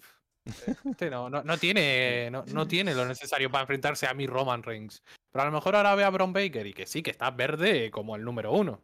sí. Pero tendrá que evolucionar. Y coño, a lo mejor lo suben y ya es otra idea la que tienen. con Es, es, el, es la idea de WWE o de Vince de me gusta más si puedo moldearlo yo desde cero. Claro. Si puedo ponerle el nombre que yo quiera, si puedo moldearlo como yo quiera, si puedo hacer con él lo que yo quiera. Y, la, y como es un señor nuevo que empieza de cero, la gente no me va a decir esto está bien, esto está mal. No. Porque ahora mismo si a Tony D'Angelo le dan un push o no se lo dan, a la gente le da igual, en cierto modo, ya me entendéis. No es como si llega Gargano o llega Cole o llega quien sea y dicen, oye, es que no están haciendo nada con él, es que Cole es, un- es que no, no puede ser. Es- No, está siendo bien utilizado, tal, tal, tal, tal, tal. Que no digo, o sea, entendible, ¿sabes? O sea, lo entiendo perfectamente y estoy de acuerdo. Eh, a, a mí me parece un problema y me parecía un problema y me lo sigue pareciendo que mucha gente de NXT, de esa clase de NXT, subiera al main roster y no tuviera nada para ellos. O sea, es, es un crimen, está claro. Pero, pero al final, pues bueno, yo creo que a Vince, la filosofía un poco de WWE es eso. Me gusta más si puedo hacerlo a mi manera. Y si puedo yo decidir si, si es más importante o menos importante que el resto. No, no, no tiene por qué irle mal porque Vince le meta mano. Además, es un producto al que. Vince le puede meter mano también de otra manera. Porque a Raw y a SmackDown estás condicionado. Primero por las cadenas, que bueno, yo ya no sé para qué lado empujan las cadenas, porque lo mismo se quejan de una cosa, que lo mismo están apoyando otra Claro. que, que, que no- yo, yo ya no sé en qué punto están ni Fox ni USA Network. Pero como que siento que NXT está libre, ¿sabes? Porque al final sí, está Sí. USA Network, pero como que USA Network no parece que influya mucho en eso. Incluso, no, corríjame si me equivoco, Pablo, pero salió una noticia que era que USA Network estaba descontenta por el cambio de Era NXT y no sé qué. No, o era Fox. No, no, la- el Fox estuvo, no sé qué problemas tuvo con el draft o algo por el estilo. Sí. Sí, puede ser. Siempre pasa, siempre pasa Eh, también. con el tema siempre, draft. siempre se, siempre se Es quejan una, por es una relación muy rara, muy rara lo de las cadenas Sí. con, con. Es como Sí. que hay demasiada gente metida en medio, hay gente que está contenta con unas cosas y luego gente que no. sé, Y también, tengo- y también el tema de lo que siempre decimos, de los rumores, de... eh, Se habla de primero de que se están enfadados, luego de que no, luego de que a lo mejor sí, Sí, a lo mejor no, luego de que ya estaban enfadados pero ya están contentos, luego de que no, que es al revés. Pero La Eh, realidad, la realidad es la que es. Pueden estar enfadados, pero en cuanto ven el dinero que produce la empresa, ya También. Pero también Exacto. hay que tener en cuenta que en una empresa como Fox no hay un tío que mande sobre el resto, hay 50 o 60. Exacto. Entonces puede ser que haya 30 que están enfadados y, por 30 que no. No sé. Exacto, es Puede ser yo que es un follón y. No Pero sé. mientras en SmackDown marque 2 millones, les da igual. Es lo que hay. Exacto. Sí, eso también. Y final mientras... las cadenas no, nosotros a veces tenemos la sensación de que las cadenas son como nuestro apoyo, como que las cadenas van a luchar por tener un mejor producto, y es que a la cadena solo le importa que haya 2 millones de audiencia en A el la cadena-. A la cadena le importa que cuando llegue el análisis este del cuatrimestre digan sale Bien. positivo. Todos, vale. ¿Sabes? Como Dexter Loomis. Claro, exactamente. Ojo, que Pues- mismo están a descontento y nosotros aquí pues nada, pero bueno, como que vamos No sé. profundizando en muchos temas que Sí. dan para mucho, mucho podcast. Mucho podcast, mucho podcast. Y eso es bueno, eso es bueno. Eh, repasar también un poquito así, antes de ya pasar a, a saco a por el draft. eh, eventos de esta semana. Tenemos esta noche Dynamite, segundo aniversario de, de Dynamite. Se vienen cosas interesantes. Hay un ladder ahí, el debut del. Bueno, el debut, no se sabe si es un debut, un regreso o qué va a ser. Pero bueno, del, del Joker este de, Huge del announcement ladder de match. Khan, ¿eh? El huge announcement de Tony Khan. eh, en fin, Otra, un huge announcement de, de Tony Khan. Sí, sí. sí, sí. Pues Se dice que, se dice, rumor Campeonato. fuerte, que son los campeonatos de tríos, pero bueno, ya se verá. A lo mejor es el femenino, es que, es que se lo comentaba, siento, ya lo pero- veremos. Yo lo siento, pero un campeonato de tríos, eh, vale, está muy bien eso de que yo soy el primero que pide campeonatos para empresas, pero justamente el de tríos creo que no es. Yo creo que estando No el de es- es- no, es, no es el más necesario, pero no lo veo mal. No O digo sea, que no sea necesario, pero Entiendo tu, tu punto, que crees que el femenino, el midcard, es mucho más necesario que este. sí. el midcard femenino y el masculino. Crear una alternativa al TNT, crear el TBS Championship, eh, Sí, no lo veía sí. como una mala opción. Yo porque, acuerdo. Lo dije en Algo- el artículo. algo por el estilo. 85 85 personas. Y si os pensáis que Bray Wyatt no va a ir a All Elite, estáis muy equivocados, porque también va a ir a All Elite. Que eso, eso no para de crecer. Eso Al no para final- de crecer y. Al final lo que le decíamos, que si el campeonato tag lo vas a utilizar con la Freebird Rule esta de que, pues si son cuatro en el equipo, van a poder defender los dos que quieran, eh, ¿para qué quieres un campeonato de tríos? Es decir, ¿para qué quieres que haya equipos de tres campeones si puede haber un stable de siete personas en la que cada vez defiendan dos personas distintas? Entonces, no sé, yo creo que el de tríos está bien, o sea, va a dar juego, está bien si lo sacan, pero que no es algo esencial que digas es que lo necesitan como, vamos. No. Pero bueno, yo siento que todavía a All Elite le falta ajustar muchas tuercas. ¿eh? Que yo Sí. soy, soy, soy- soy Sí. muy crítico con la empresa, pero también soy crítico con la empresa no porque sea un hater de la empresa. Porque luego, obviamente, el artículo y si escribo una segunda parte y si hablo mal de All Elite parece que es como odias a All Elite. Y no, realmente no es un odio a All Elite. Simplemente a mí lo que no me gusta de All Elite es que yo siento que tienen mucho más potencial del que están demostrando. Siento que podrían ser, no sé si es por una inexperiencia o por lo que sea, como que siento que podrían, que están dando a lo mejor el 60-70% de lo que podrían. Ahora sí, ahora decimos, no, qué bien le va a All Elite, pero a All Elite le fue bien durante los últimos dos meses por el simple hecho de los fichajes, gente, es la realidad. Porque generó mucha expectativa, coño, que vuelva a CM genera expectativa. Que, que, vuel- que, Daniel, que Brian Danielson aparezca en All Elite y Adam Cole también, pues sí, genera mucho hype, mucho tal, pero eso realmente es, ¿cómo decirlo? Algo vacío, algo que material, algo que Es- has eh, no, es- algo que hayas construido tú. Es el una racha de hype que, no, que luego hay que mantener. Que, ya Que lo, que lo sabrán mantener, lo sabrán mantener, está claro. Pero eh, es eso, hay que, hay que tener paciencia hay- también hay con que, hay eso. que pulirlo un poco. ¿Qué, Pablo? La idea del campeonato de trío es la única forma de mantener a Adam Cole relevante. La única forma. Porque no tiene sitio ni por el mundial, por el TNT se le queda pequeño para mi, para mi gusto, Pero el de trío se le va a quedar pequeño de aquí a dos meses. pero tiene que hacer tiempo con él. Es que tienen que hacer algo con él. O sea, no puede luchar cada No, semana no es, contra no es que tengan, no es que tengan que hacer algo con Adam Cole.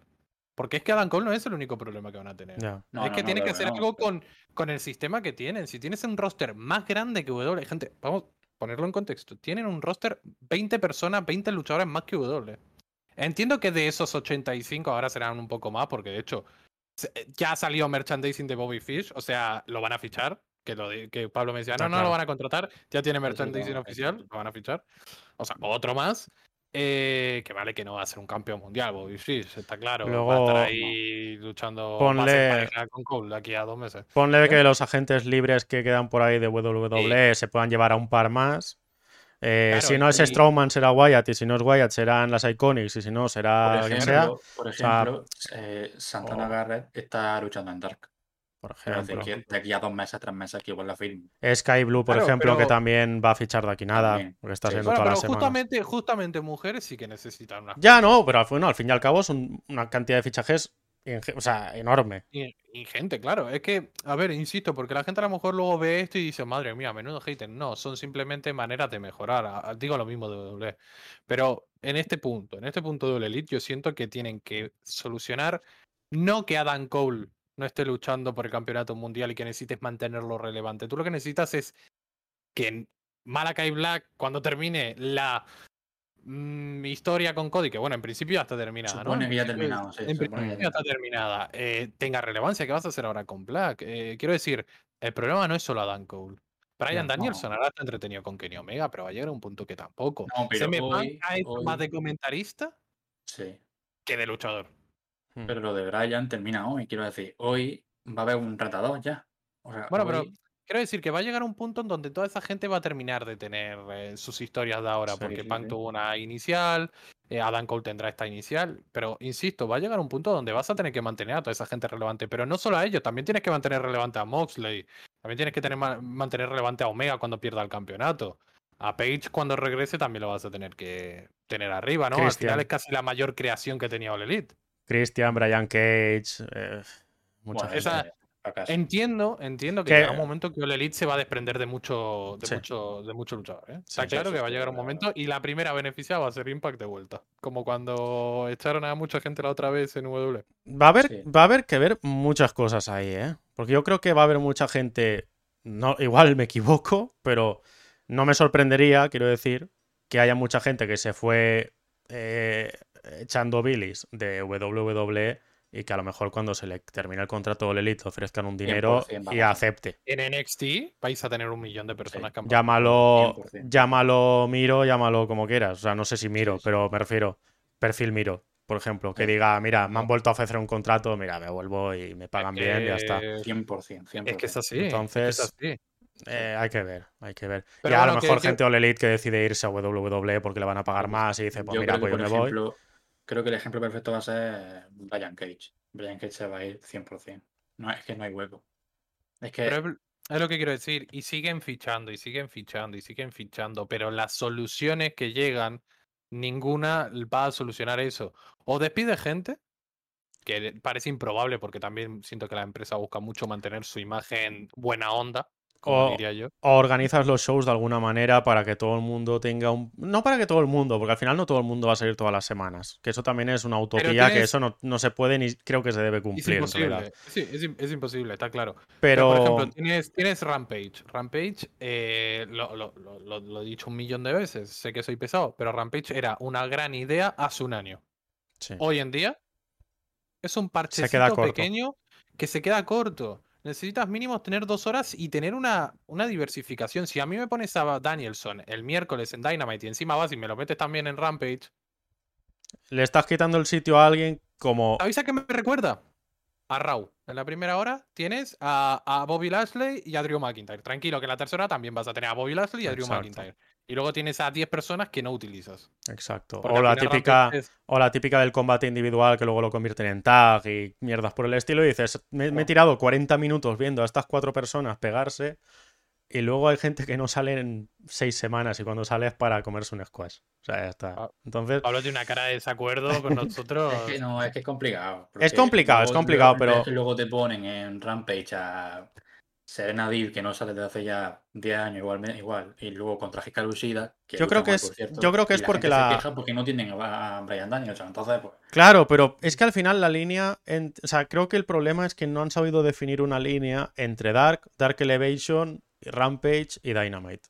Es como que, sí, Dynamite es el show principal, pero eh, Rampage entonces es una extensión de Dynamite o es un show como Dark pero en televisión.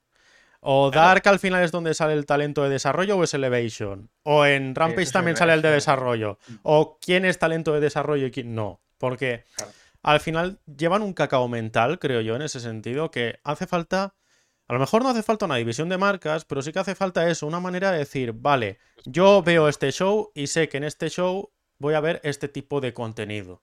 Es decir, que Rampage dure una hora, exacto, pero que Rampage sea un show donde yo sé que voy a ver, por ejemplo, a gente de Dark que ya no van a estar saliendo en YouTube, sino que ya van a dar un pequeño salto. Y a lo mejor Rampage es como una plataforma para que la gente ya empiece a ver en televisión a ciertas personas que próximamente van a salir en Dynamite.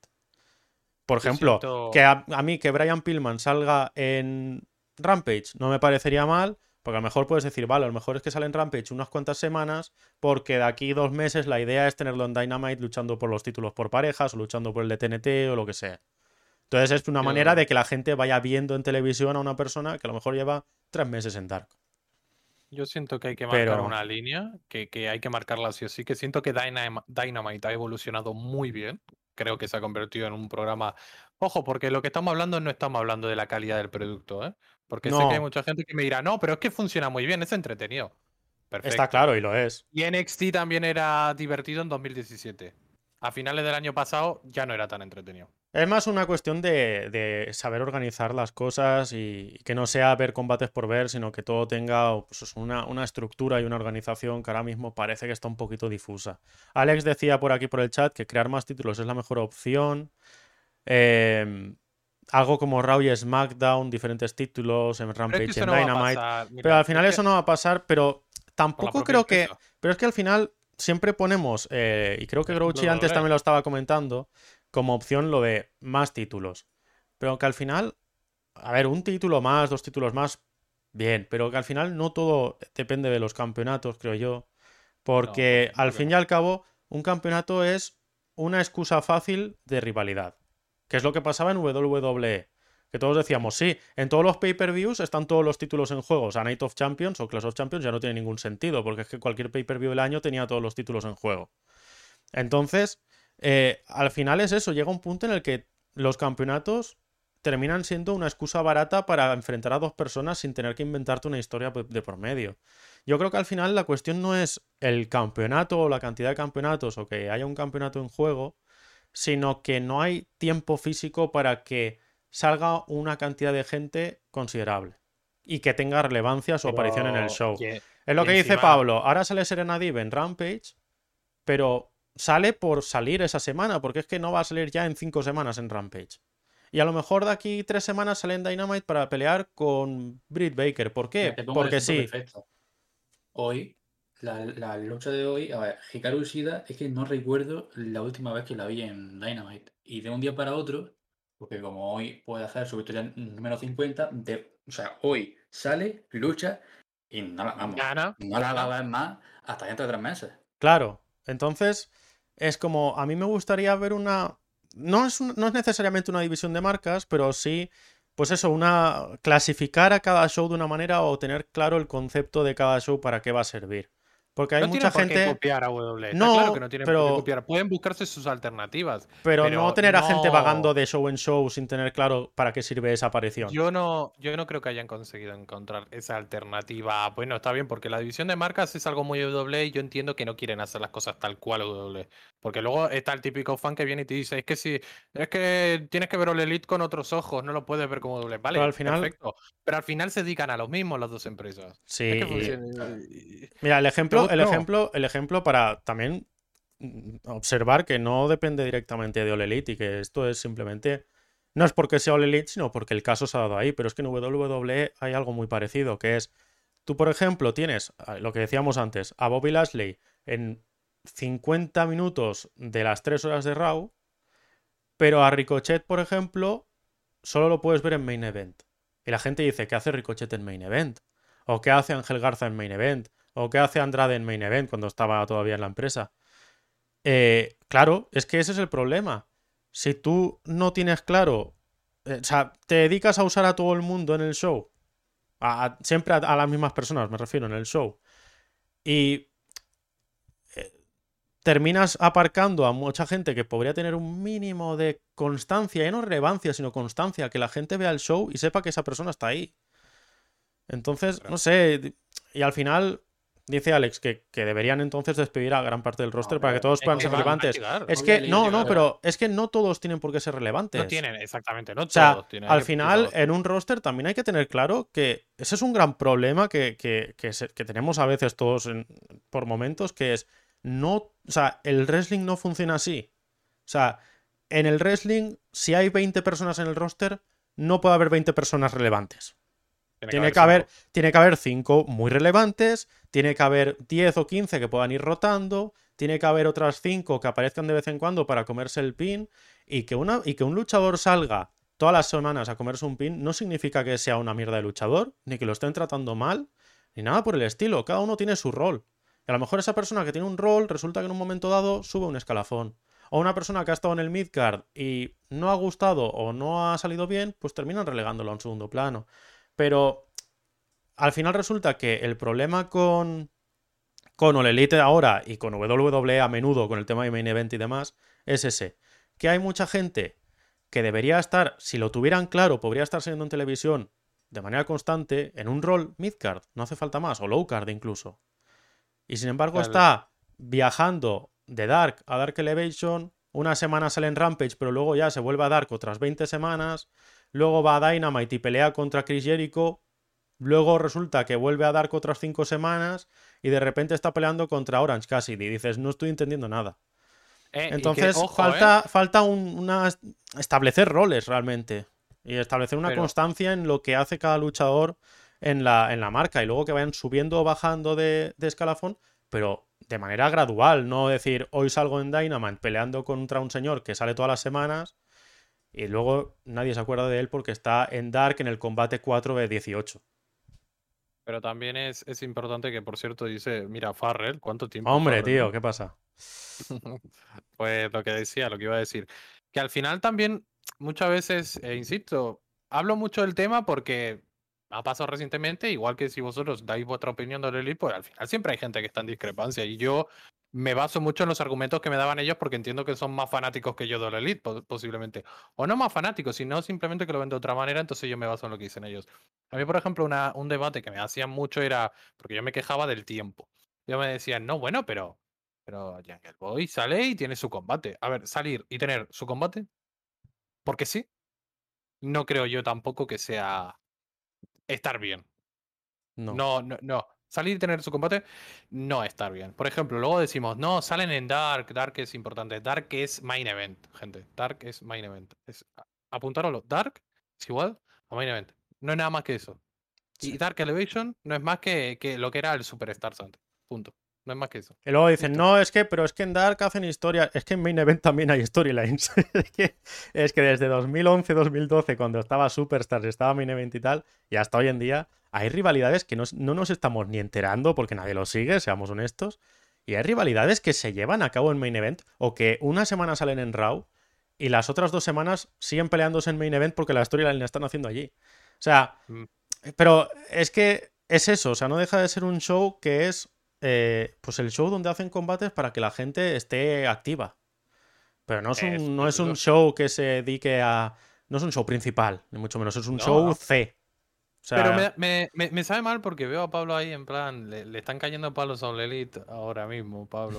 ¿Tienes, ¿Tienes algo que opinar? Porque al final Pablo es el que, el que más consume el producto de Elite. o No, sea, yo estoy, a ver, estoy de acuerdo en la gran mayoría. Sí, sí. A ver, son, son cosas obvias, no son cosas que yo crea que, no, no es que se puede. no, yo quiero decir, esto no es algo que podamos tener una opinión u otra en plan de sí o no. No, no creo que exista. ¿Puedes estar un poco más, un poco menos? Estoy de acuerdo. Mm. Pero lo que no se puede negar es lo- la obviedad. Si yo te digo que en tres horas tienes que meter a 85 personas, tú no me puedes decir no pasa nada, es suficiente. Porque no, sí pasa, sí pasa. Y ojo, porque es que encima no es que dicen, bueno, ya está.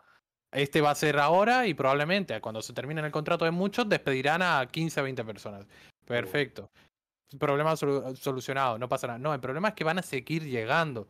Porque ahora viene Bray Wyatt, luego vendrá otro. Si sale otro WWE relativamente importante, también irá. Se decía que Braun Strowman, que ahora lo mismo parece que va más a Impact y tal. Luego fichajes de MLW, fichajes de. NWA, fichajes de Impact y cosas estilo. juega también con la carta de que el año que viene se le termina el contrato a la mitad. Igual a 40 Sí. personas Vale, fácilmente. pero de esos 40 supongo que unos pocos tendrán que renovar mínimo. No Igual vas a echar a los 20, 40. 25, supongo. Pero, yo, pero yo, por ejemplo, creo que hay mucha gente ahí que, ¿eh? que se va a ir por la puerta de atrás y ya está, no va a renovar y 100%. punto. Brian Cage, Pero, digo, pero es que no hace falta irse a Brian Cage. Es que yo creo que, por ejemplo, Peter Avalon o gente por el estilo. Bueno, pero Ya, pero Peter Avalon Sí, comparado sí. con Brian Cage. Sí, no, pero no lo digo por el Star Power. O sea, lo digo justo, perdón, por el Star Power, que va a haber mucha gente que ahora mismo para All Elite no está aportando nada y van a decir, mira, pues chico, eh, si quieres venir de vez en cuando bien, pero no te voy a tener en contrato. y así- Le pagarán por aparición y cosas por el estilo y ya está. Y gente joven, tienes a, a Ricky Stark, que, que, que, bueno, pues bien, está ahí, Mm. ¿sabes? No le veo una proyección a ese chico, lo veo estancado. La no tiene, veo. pero está ahí insisto, no significa que mañana tenga que ser campeón mundial o campeón de TNT, no estoy hablando de eso. Pero los veo todos muy metidos en una línea donde tú miras para arriba y dices, hostia, está muy lleno esto, ¿sabes? No, no es en plan de, bueno, por ejemplo, pasa en W, pasa en Raw, que a lo mejor tú dices Ricochet. Ricochet si quisiesen pushearlo, podrían pushearlo perfectamente y habría hueco, porque arriba sobra hueco. El problema de W es que se encierra, De tiene muy hecho, pocos. de hecho ahora hablaremos cuando hablemos del draft porque creo que a WWE le pasa justo lo contrario All Elite. Creo que le pasa tiene- justo al revés. Exactamente, que es lo que estoy diciendo, que tiene 4 o 5 ahí contados. Y como que no quiere variar mucho. El Elite es como que tiene mucha gente que puede ocupar el, el, el main event, digamos, y como que es difícil de gestionar. Yo entiendo que es difícil de gestionar eso. Lo entiendo perfectamente. Mm. Pero hay que, hay que buscar una solución. Ahora, por ejemplo, la gente se ha estado pensando, se ha empezado a dar cuenta. Ahora cuando salió lo de Bray Wyatt y tal, mucha gente dijo, no es necesario. Hubo Pero es cierto que- rechazo, ¿eh? Hubo cierto rechazo, porque la gente se está empezando a dar cuenta de una realidad también. Que están fichando a muchos ex W. Y eso hay a Vamos, cierta vamos a meternos en esa, vamos a meternos en hay ese a agujero, ¿eh? cierto- Hay a a cierto fanático que eso no le gusta. Y te digo una cosa, a mí me encanta. ¿Por qué? Porque es que es el roster que necesita para competir con W. Y si yo algo he dicho desde el día uno, es que yo quiero que las dos empresas se partan la cara por el aficionado. Pero ya no por eso, sino por- porque al final son, son los buenos. Si es que son los buenos. Son los buenos. Está claro. Yo no, yo, si me das a elegir entre Bray Wyatt y no sé, alguien de Ricky Stark, por ejemplo, obviamente voy a preferir que ese- me pongas a Bray Wyatt ahí. Pero ese es un punto muy interesante también, porque eh, yo creo que al final, creo que es obvio, el, el- el objetivo es tener un poco de cada, es decir, es poder tener a, si puedes conseguir a Christian, si puedes conseguir a Edge en un futuro, quién sabe, incluso, si puedes conseguir a Jericho, puedes conseguir a... en fin, O sea, a, a, a Punk, a Cole.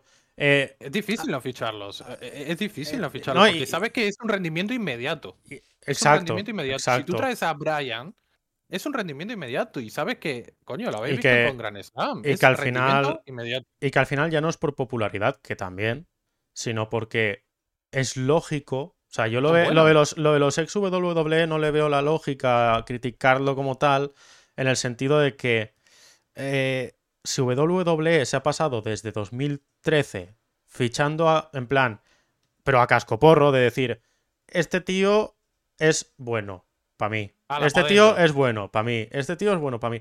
Eh, claro, entonces llega un punto en el que cualquier luchador bueno de esta generación ha pasado por la empresa.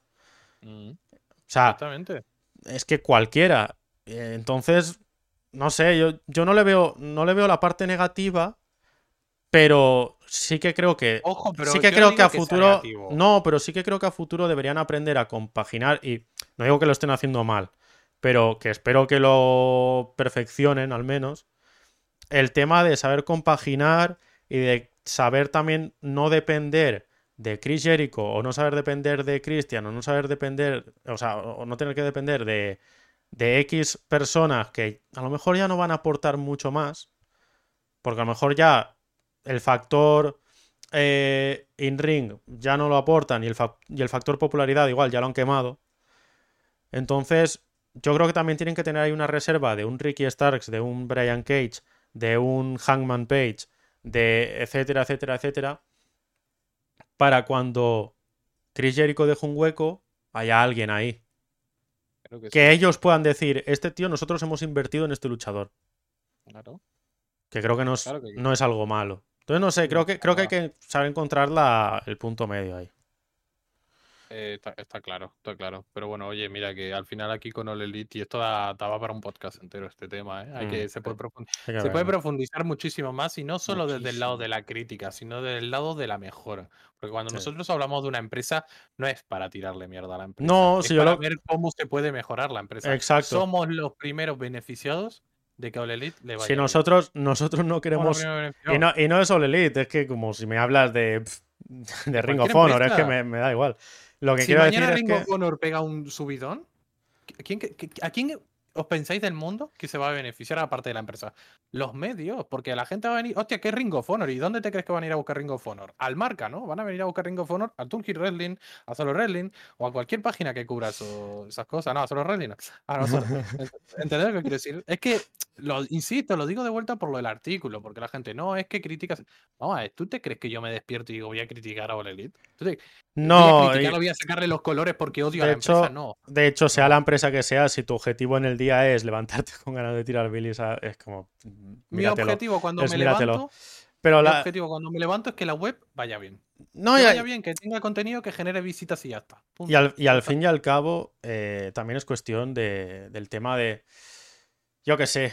eh, es que llevo, llevo 10 años tirándole mierda a WWE y no, no siempre, sino es es decir, me refiero, diariamente hay cosas que me gustan, que hacen bien y otras, muchas por desgracia, cosas que hacen mal, en mi opinión.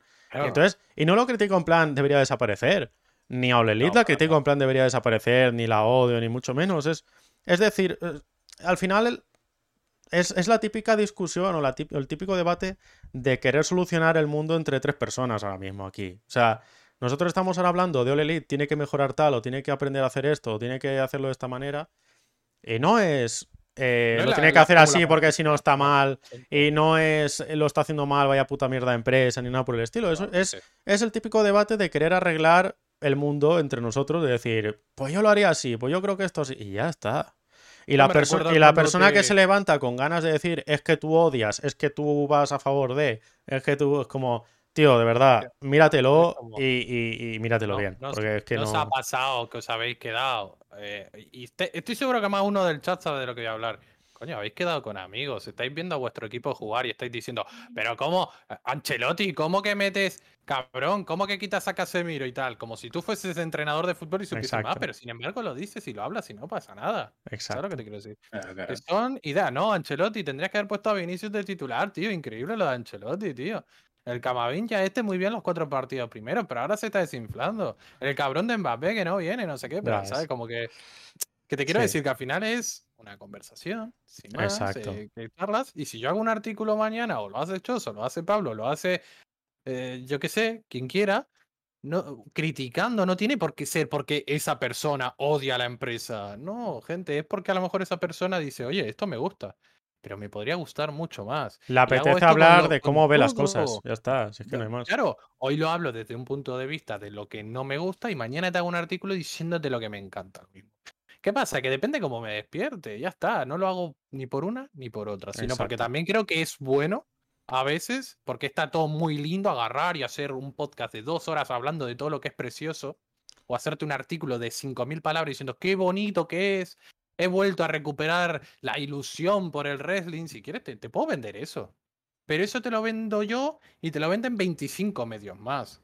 Pero lo que esos 25 medios no te venden es lo que a lo mejor a ellos no les está gustando. Porque estoy seguro que toda esa gente, todos esos creadores de contenido que ahora se han sumado, se han metido todos al carro de Elite y todo es perfecto, también hay muchas cosas que no les gustan. Me juego lo que queráis, pero hay cierto que por- entiendo que no es el momento de agarrar y decir esto no me gusta. Pero Exacto. como que eso no estoy diciendo que ellos no lo, no lo quieran vender, sino que ahora mismo hay que hablar de lo bueno. Pues oye, a lo mejor también hay que hablar de lo negativo. Ya está, igual que cuando el Madrid gana todos los putos partidos, y sigo con el símil del fútbol, todo es perfecto para el marca, pero luego pierde un partido y ahí va el marca a matar al Madrid. Todo mal, todo mal. Lo mismo con el Barça, pasa lo mismo, ¿no? Pues es lo mismo, no. Como depende que mueva en ese momento, si es una u otra. Pues no, yo creo que hay que buscar una parte o intentar hacer críticas fundadas y ya está, que luego tú puedes venir y decirme, no, está de puta madre que Ricky Stark salga una vez cada cuatro shows o que se vaya a Dark un rato. Tal, Perfecto. a lo mejor tú lo ves así. Claro, ya está. Si al final es venir a decir lo que, cómo lo ve cada uno, ya entiendo, está. sí, yo entiendo tu punto. Sí, yo entiendo tu punto. Igual que si agarro y te digo, Olelín necesita un performance center porque el nivel in ring de, por ejemplo, la división femenina es pobre. Y tú vengas y me digas, no, los mejores combates son eh, eh, Britt Baker, una máquina. Perfecto, perfecto. Pero ya está, las lesiones están ahí. Y aunque ahora me digas, no, ahora no se lesionan tanto. En W también pasa y mira, exactamente. W la está cagando por no mandar, por ejemplo, a todos los que me decían Naya Jax al Performance Center. Claro que la tendrían que mandar. Creo que tenía que mandar. Pero no te voy a hacer un artículo de 5.000 palabras diciendo de Naya Jax al Performance Center, Naya Jax al Performance Center. Ya tocará, y ha tocado. Perdona que te diga, pero es que ha tocado. Sí, Ha tocado. Pero bueno. pues sí. eh, Eh, nada, mencionar por encima, si queréis, ya para terminar con el tema por- de los eventos, que al final terminó lo de All Elite que- debate es que máximo. Pero, pero bueno, sí, te- comentar también. eh, mañana jueves hay MLW Fightland. Pay-per-view con algún combatido interesante que otro. Hay- ya están los spoilers, pero bueno, quien no se haya querido comer los spoilers o no se los haya comido por suerte y quiera ver el evento, mm, recomendable. Yo creo que va a estar bastante guay. Y viernes, o sea, viernes, perdón, sábado, eh, Impact Knockouts Knockdown. eh, evento pues femenino al completo. Así que seguimos con la racha y ojalá, oye. Pues Pinta eso. bien, ¿eh? Sí, sí, pinta guay. Y eso, a ver si poco a poco eh, Vince se espabila. ¿Sabes? O sea, Mm, está- al, final, al final están haciendo. O sea, empezaron con Evolution y al final está haciendo todo el mundo eventos femeninos excepto ellos. Pero bueno, eh, eso, eso era lo que había que comentar por parte de eventos para lo que queda de semana. Eh, ya iremos actualizando la lista. ¿Os parece si nos metemos al draft un poquito o qué? Al final hemos, Hombre, creo que vamos a hablar más de lo demás que del draft, pero bah, Es que. ¿sabes qué pasa? Que, que, que- que veníamos, veníamos con ganas. de hablar. Veníamos es, con mucho es. tema guardado, sobre todo los de es. Elite. Es un tema que nosotros en personal debatimos mucho, pero que no teníamos oportunidad Mm, de hacerlo públicamente y también hablar con vosotros y tal. O a lo mejor los que nos vean luego, ¿sabes? Y, ta- y también mola porque tú puedes escribir un artículo, pero no es lo mismo que agarrar y decirlo aquí y expresarlo porque estás Claro. con otro tono, otras expresiones y a lo mejor la gente así lo entiende mejor, ¿sabes? ujú. Pero, pero bueno, Una cosa, antes de pasar al tema del draft, es que se me acaba de bañar la mente. El tema de la gente que dice esto, ¿no? De lo de que, que habla y que fichan muchos de, de WWE y tal, y que se, y que, se, que se escudan en el, en el argumento de que es que Cody dijo en el 2019 que no iban a fichar a nadie. Chao, chao, WWE, chao, chao, chao. A mí, a, a mí a- aquí, es que, aquí es que pasa una cosa, porque es que por un lado, a mí me gusta que, que, que All Elite ficha a XW. Me parece de puta madre. Es la mejor manera que tienen de competir. Lo que no me gusta es el fanático más extremo, que agarra y es como, nosotros no fichamos a XW. Reconócelo. Lo único que no me gusta es que no se reconozca, ¿sabes? Mm. Porque tú puedes agarrar y reconocer, oye, sí, ha- ha- han firmado a XW. Luego están los fanáticos de W, que son los primeros que están diciendo lo que dice Pablo. Es que Sí. Elite, tío, está fichando a todo el XW. No tiene por qué ser algo negativo, ni para una parte ni para la otra. Claro, Es es lo que es, y parte- punto. Es lo que es. Y, o- y Exacto. ojalá, ojalá que Dynamite, y lo he dicho en un millón de podcasts, incluso antes de estos, ojalá Dynamite algún día pueda ponerse a la altura de Raw y estar luchando en la audiencia. Ojalá. Es lo mejor que nos puede pasar como aficionados. Que nos vendan la moto de que hay que disfrutar de todo y ser un buen rollista. No, se tienen que matar las empresas, gente. Se tienen que matar por nosotros. Punto, pero nada, tema zanjado. Hasta luego. Para más ¿Te información- imaginas? Punto. Hasta luego. Eh, pues eso, que. ¿Qué hacemos? Hablamos un poquito de tema draft. Sí. ¿Cómo. eh, Primero que nada, ¿cómo habéis visto el draft de este año? ¿Qué impresión os ha dado? Alguien que digáis, a este le viene bien el roster, a este le viene mal, este lo han llevado a una marca que no va a poder hacer nada y se va a tener que ir, este va a poder destacar, no sé, cosas en general, impresiones que os habéis llevado de... A ver, a mí en general me ha gustado más que el del año pasado. Tampoco era muy complicado mejorarlo, la verdad. Pero bueno, en general no está mal. Sí que hay gente, o sea, hay cosas que no he, no he entendido muy bien, que es el tema de, por mucho que no me guste, Natalia y, Ta- y Tamina, ¿por qué las separan? Por cara, o sea, quiero decir. Es cara, que, es que solo queda un tag team, son las y son las campeonas, y, es- y es un tag team que han juntado random en una semana, o sea, es que, Pero no tiene ningún no sentido, es tío. Lo peor de es que, claro, tienen que buscar por retadoras, ¿no? Y claro, tú miras los rosters de Raw y los, y los del SmackDown, y claro, Pero, se te viene a la cabeza gente que pueden juntar, pero no deja de ser por la cara. claro, Una vez más, claro. en Raw tienes a, Ca- a Car- a Carmela con Celina Vega, que sí que es verdad que llevan ahí. No que están juntas, una cosa muy rara, que no sé, y la, la van a juntar seguro, 100%. En, en SmackDown no sé quién estaba, pero también van a hacer lo mismo. A, a Liv Morgan me apuesto lo que sea que la juntan con Tegan Nox. Es que está claro. O con, sí, sí. Y, y no, claro, es que no deja de ser por la cara. Una vez más, Es que, es que es eso. Yo, eh, yo creo que ahí, y estamos todos de acuerdo, pero por ponerlo un poco en, en contexto, yo creo que la empresa ahí sí que ha hecho un- una cagada de, yo qué sé. Es que, es que no, no entiendo por qué creas un campeonato por parejas femenino teniendo cuatro o cinco parejas en el roster que dices, para empezar está bien. Y encima equipos que están ya establecidos. Teníamos a Riot Squad, teníamos a las Iconics, teníamos a... eh, ay, no me sale ahora el nombre. Bueno, luego tuvimos a las Kabuki, etcétera, etcétera, etcétera. Teníamos bastantes equipos, Sasha y Bailey, Sí, sí. a, eh, Sonia Deville y Mandy Rose. Había muchos equipos que tú los veías y decías, este es un equipo porque han debutado como tag team o porque siempre han ido juntas, lo que sea. Y ha llegado un momento en el que, por algún motivo, cuando se han echado hacia adelante y han dicho, vamos a crear un campeonato, se han empeñado en destruir todo lo que tenían. Entonces, no. Es que no, no, no hay ninguna explicación. O sea, no hay ninguna explicación de decir, no, es que lo han hecho. No, es que. ¿Para qué? ¿Para qué creas entonces el puto campeonato? O sea, es como si creas un campeonato femenino y de aquí dos meses dices, no, mira, es que la división femenina la vamos a unificar. Dices, tío, entonces, ¿para qué? Es que no, no tiene ningún, ninguna explicación, ningún sentido ni nada. Empezaron luego que si Tamina con Nia Jax, luego que si Tamina Natalia, que si Nia Jax y Ina Baszler, ahora Rhea Ripley, Nikki Ash. Es como Alexa y Nikki Cross que primero tenía un pelín de sentido, luego ya nada. ¿Por qué? Porque este tipo de cosas son las que yo no. Es que no. No, no, no sé.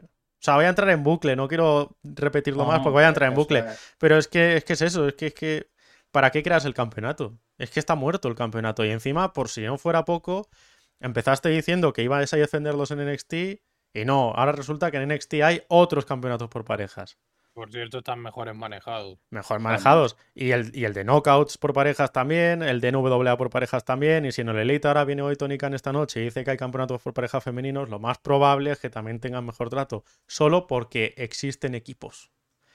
Es que, y equipos de gente que está Haciendo equipo. O sea, no es pillo a Britt Baker y la emparejo con Hikaru Shida porque sí y vamos a ganar los títulos.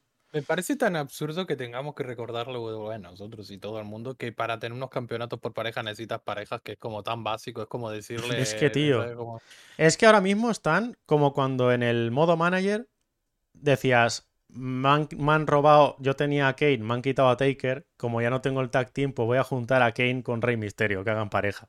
O sea, el concepto es ese. O sea, el concepto es, las Iconics a la calle, ¿qué hago? A juntar a Rubí Rayot a la calle, bueno, voy a juntar a Liv Morgan con Carmela. Vamos a hacer un equipo con las dos. ¿Por qué? No sé, tú júntalas. No, o sea, es que no, no tiene ningún sentido esto, tío.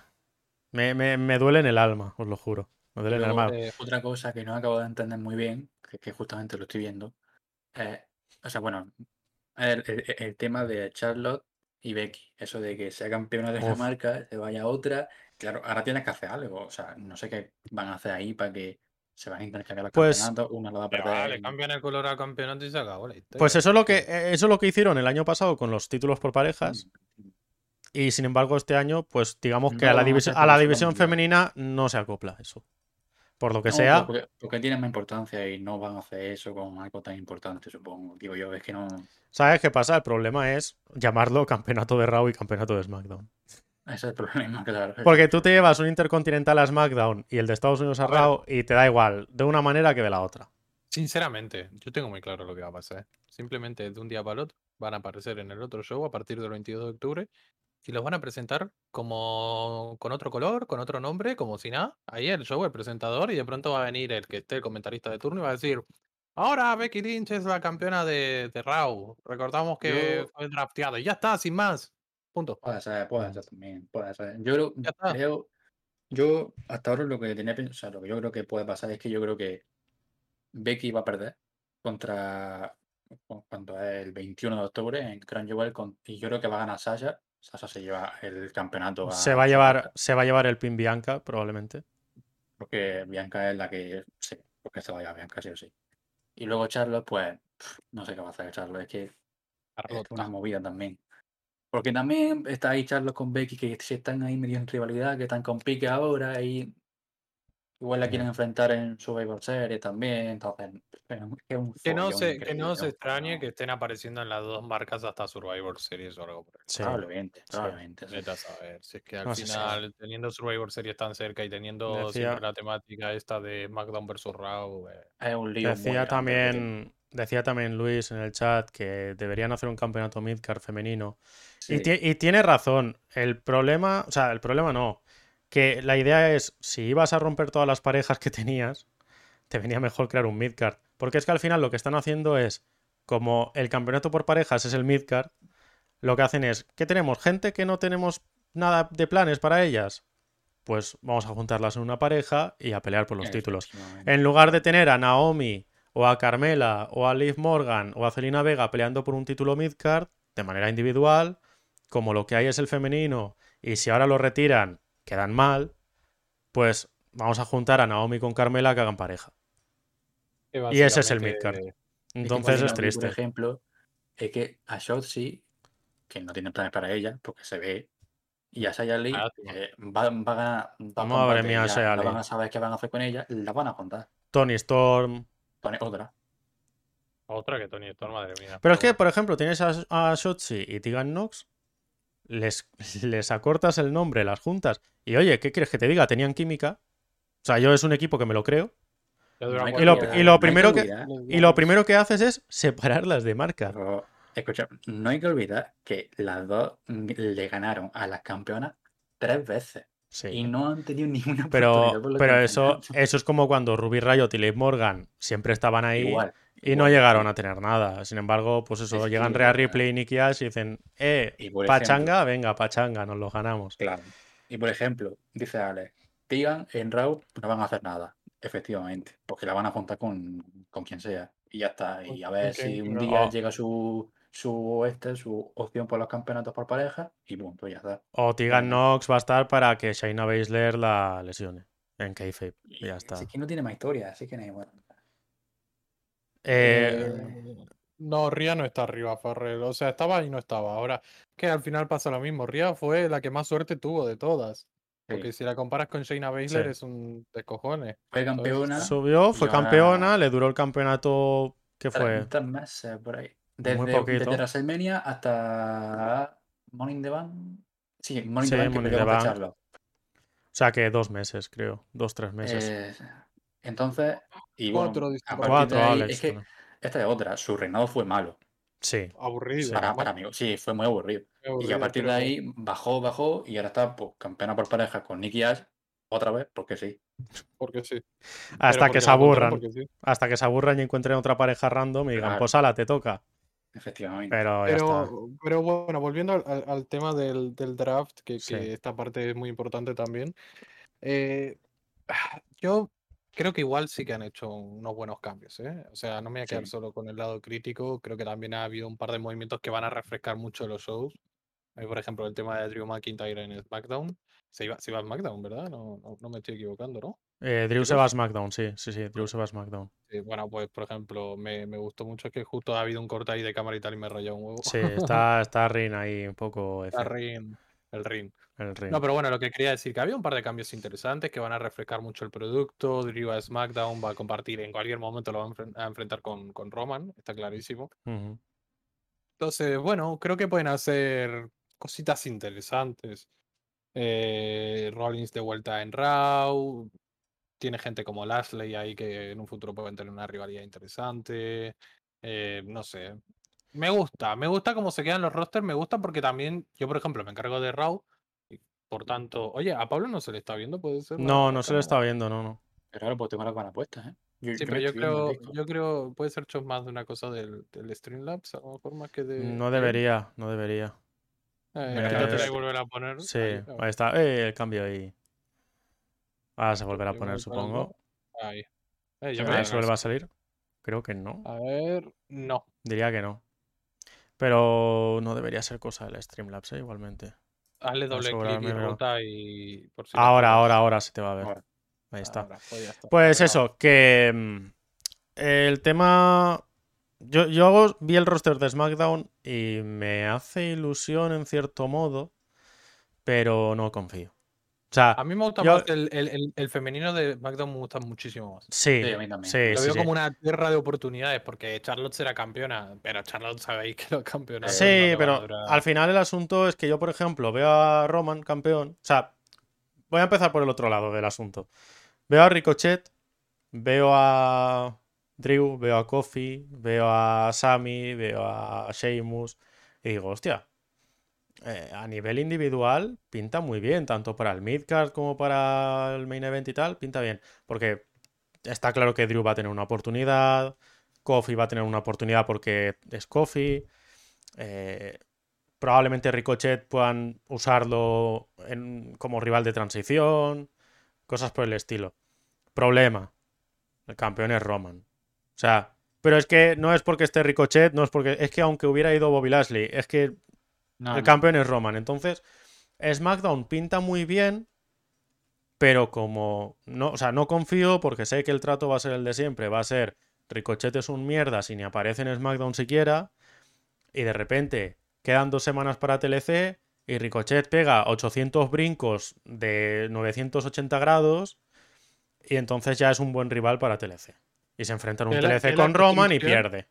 Es la construcción habitual de WWE cuando quieren Exacto. a alguien. Es como que aparecen, Entonces- desaparecen, aparecen dos semanitas ahí, un poquito de push y ya son Al fin y al rivales. cabo, es lo que pasó con Drew McIntyre en su momento. Sí, pero Drew McIntyre, una vez pegó el petardazo, ta- había muchos meses por delante. O sea, McIntyre ganó el Rumble. No sé, supongo que te refieres a eso. Rumble- Pero, No, yo creo que te refieres antes, ¿no? pero yo me refiero a que McIntyre ganó el Rumble de la noche a la mañana. Me refiero, es que no venía a hacer nada de interés. Pero claro, ganó el Rumble, pero hasta WrestleMania le quedaban dos, tres meses todavía. Pero hay una diferencia muy grande entre que te den un push de un día para el otro y otra cosa es que te den un Rumble. Yo creo que un Rumble te da mucha más credibilidad y mucho más de la manera que lo ganó Drew. Mm. El Rumble fue, fue el mejor Rumble de los últimos años. Pero porque no deja de ser Drew McIntyre. Y si eso a ti, cuidado. Bueno, está claro, pero está claro, al final todos queríamos. Igual que si el próximo Rumble lo hacen con Carrion Cross.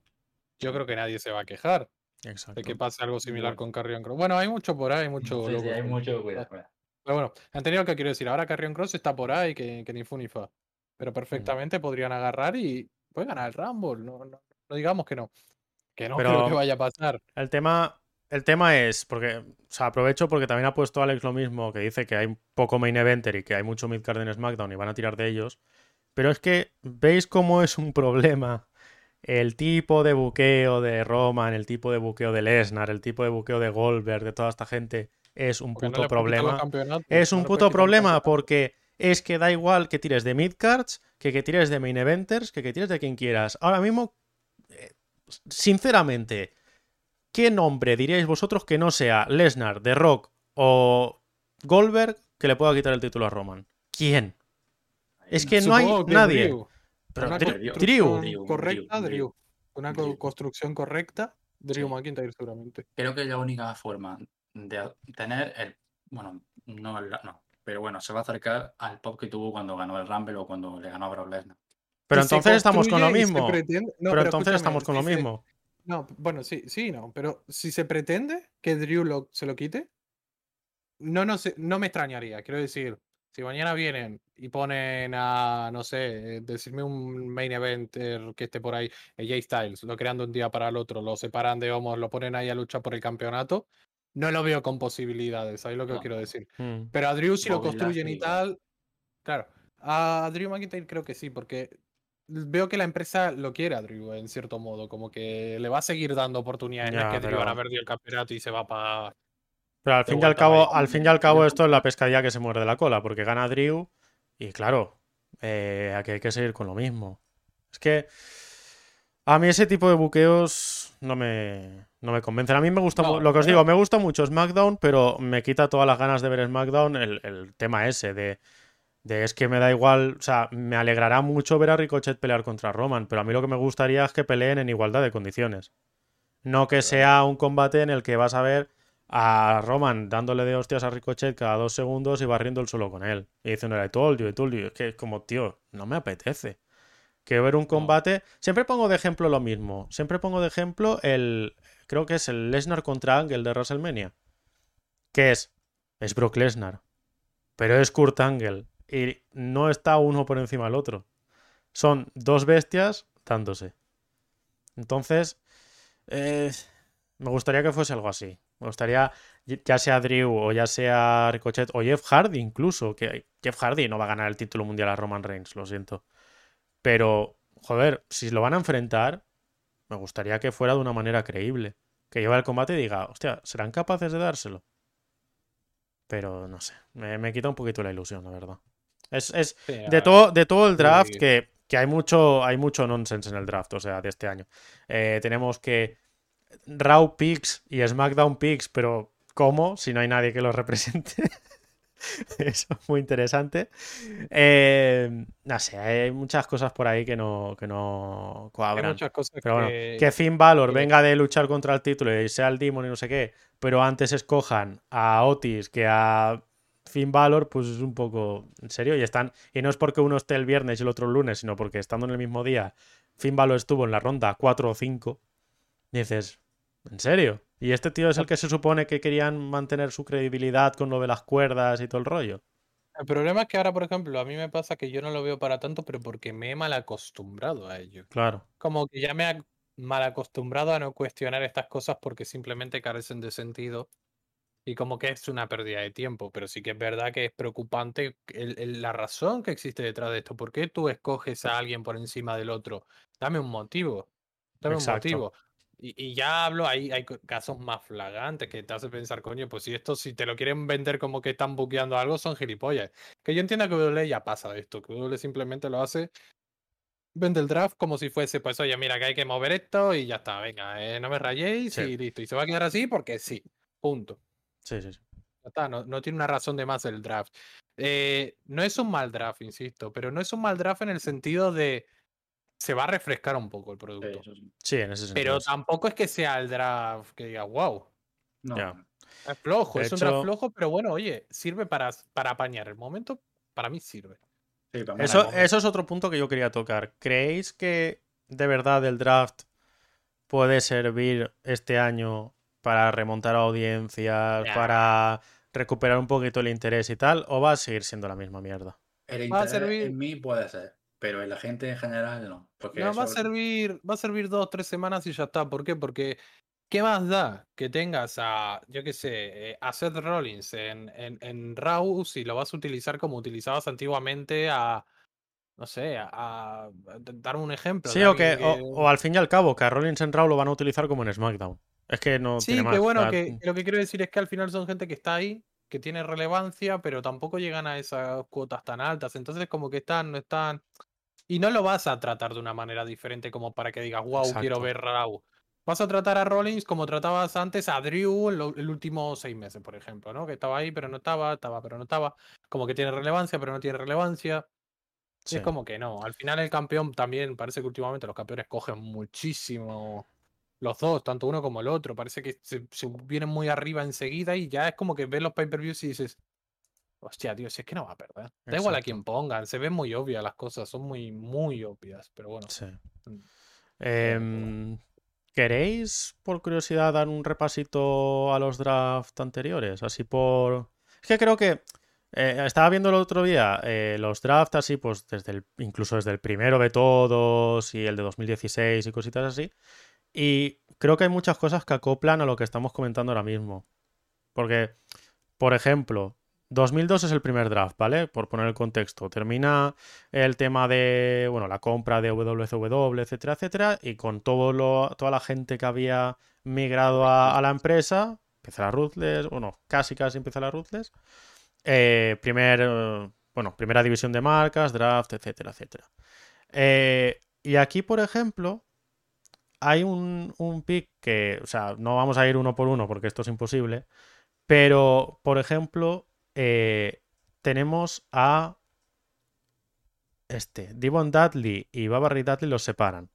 Devon Dudley se va a SmackDown y queráis que no, por recordarlo, ahí es cuando aparece por primera vez Batista, haciendo de compañero de Devon. Eh, entonces, primera oportunidad para Batista y no va a ser la última que vamos a ver aquí. Eh, ese, es, ese es un ejemplo. Luego había otro draft en 2004, poco relevante en principio, o sea, no, no hubo gran cosa. Pero una, una cosa Em, al respecto de los drafts antiguos, ¿no da la sensación de que antes, por ejemplo, ¿eh? y esto creo que hoy en día se ha perdido y para mí es lo más importante de un draft. Recordamos draft antiguos, tú tenías, por ejemplo, John Cena, te lo drafteaban, aunque sea durante un par de minutos, te lo drafteaban a SmackDown. Sí, esa es otra cosa. decías, wow. ¿Por qué? Porque Cena no era campeón, por ejemplo, era alguien muy relevante y veías capaz a Cena de convertirse en campeón en la otra marca.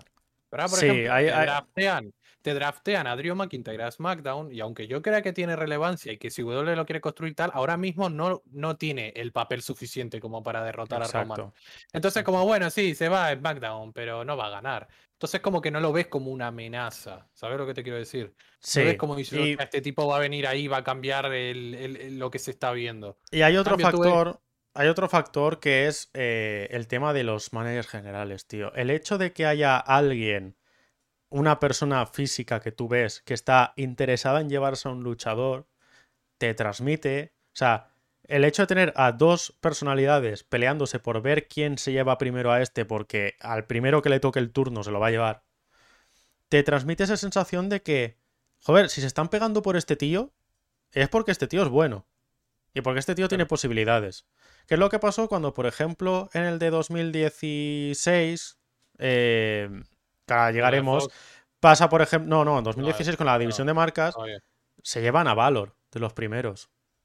Mm. Los campeones son los primeros, tal, tal, tal. Pero luego se llevan a Valor y dices, hostia, si Valor es el, creo que fue el pick 5 o 3 o algo así.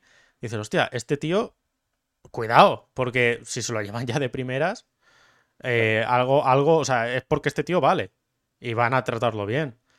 Desde el punto kayfabe, eso, es bueno. Este tío se están peleando por él, es por algo. Y desde el punto de vista de- del fan ya un poquito más marco, como lo queráis decir, pues ese rollo de, vale, este tío es de los primeros picks, este tío va a ser importante en la marca. Vamos a echarle un ojo.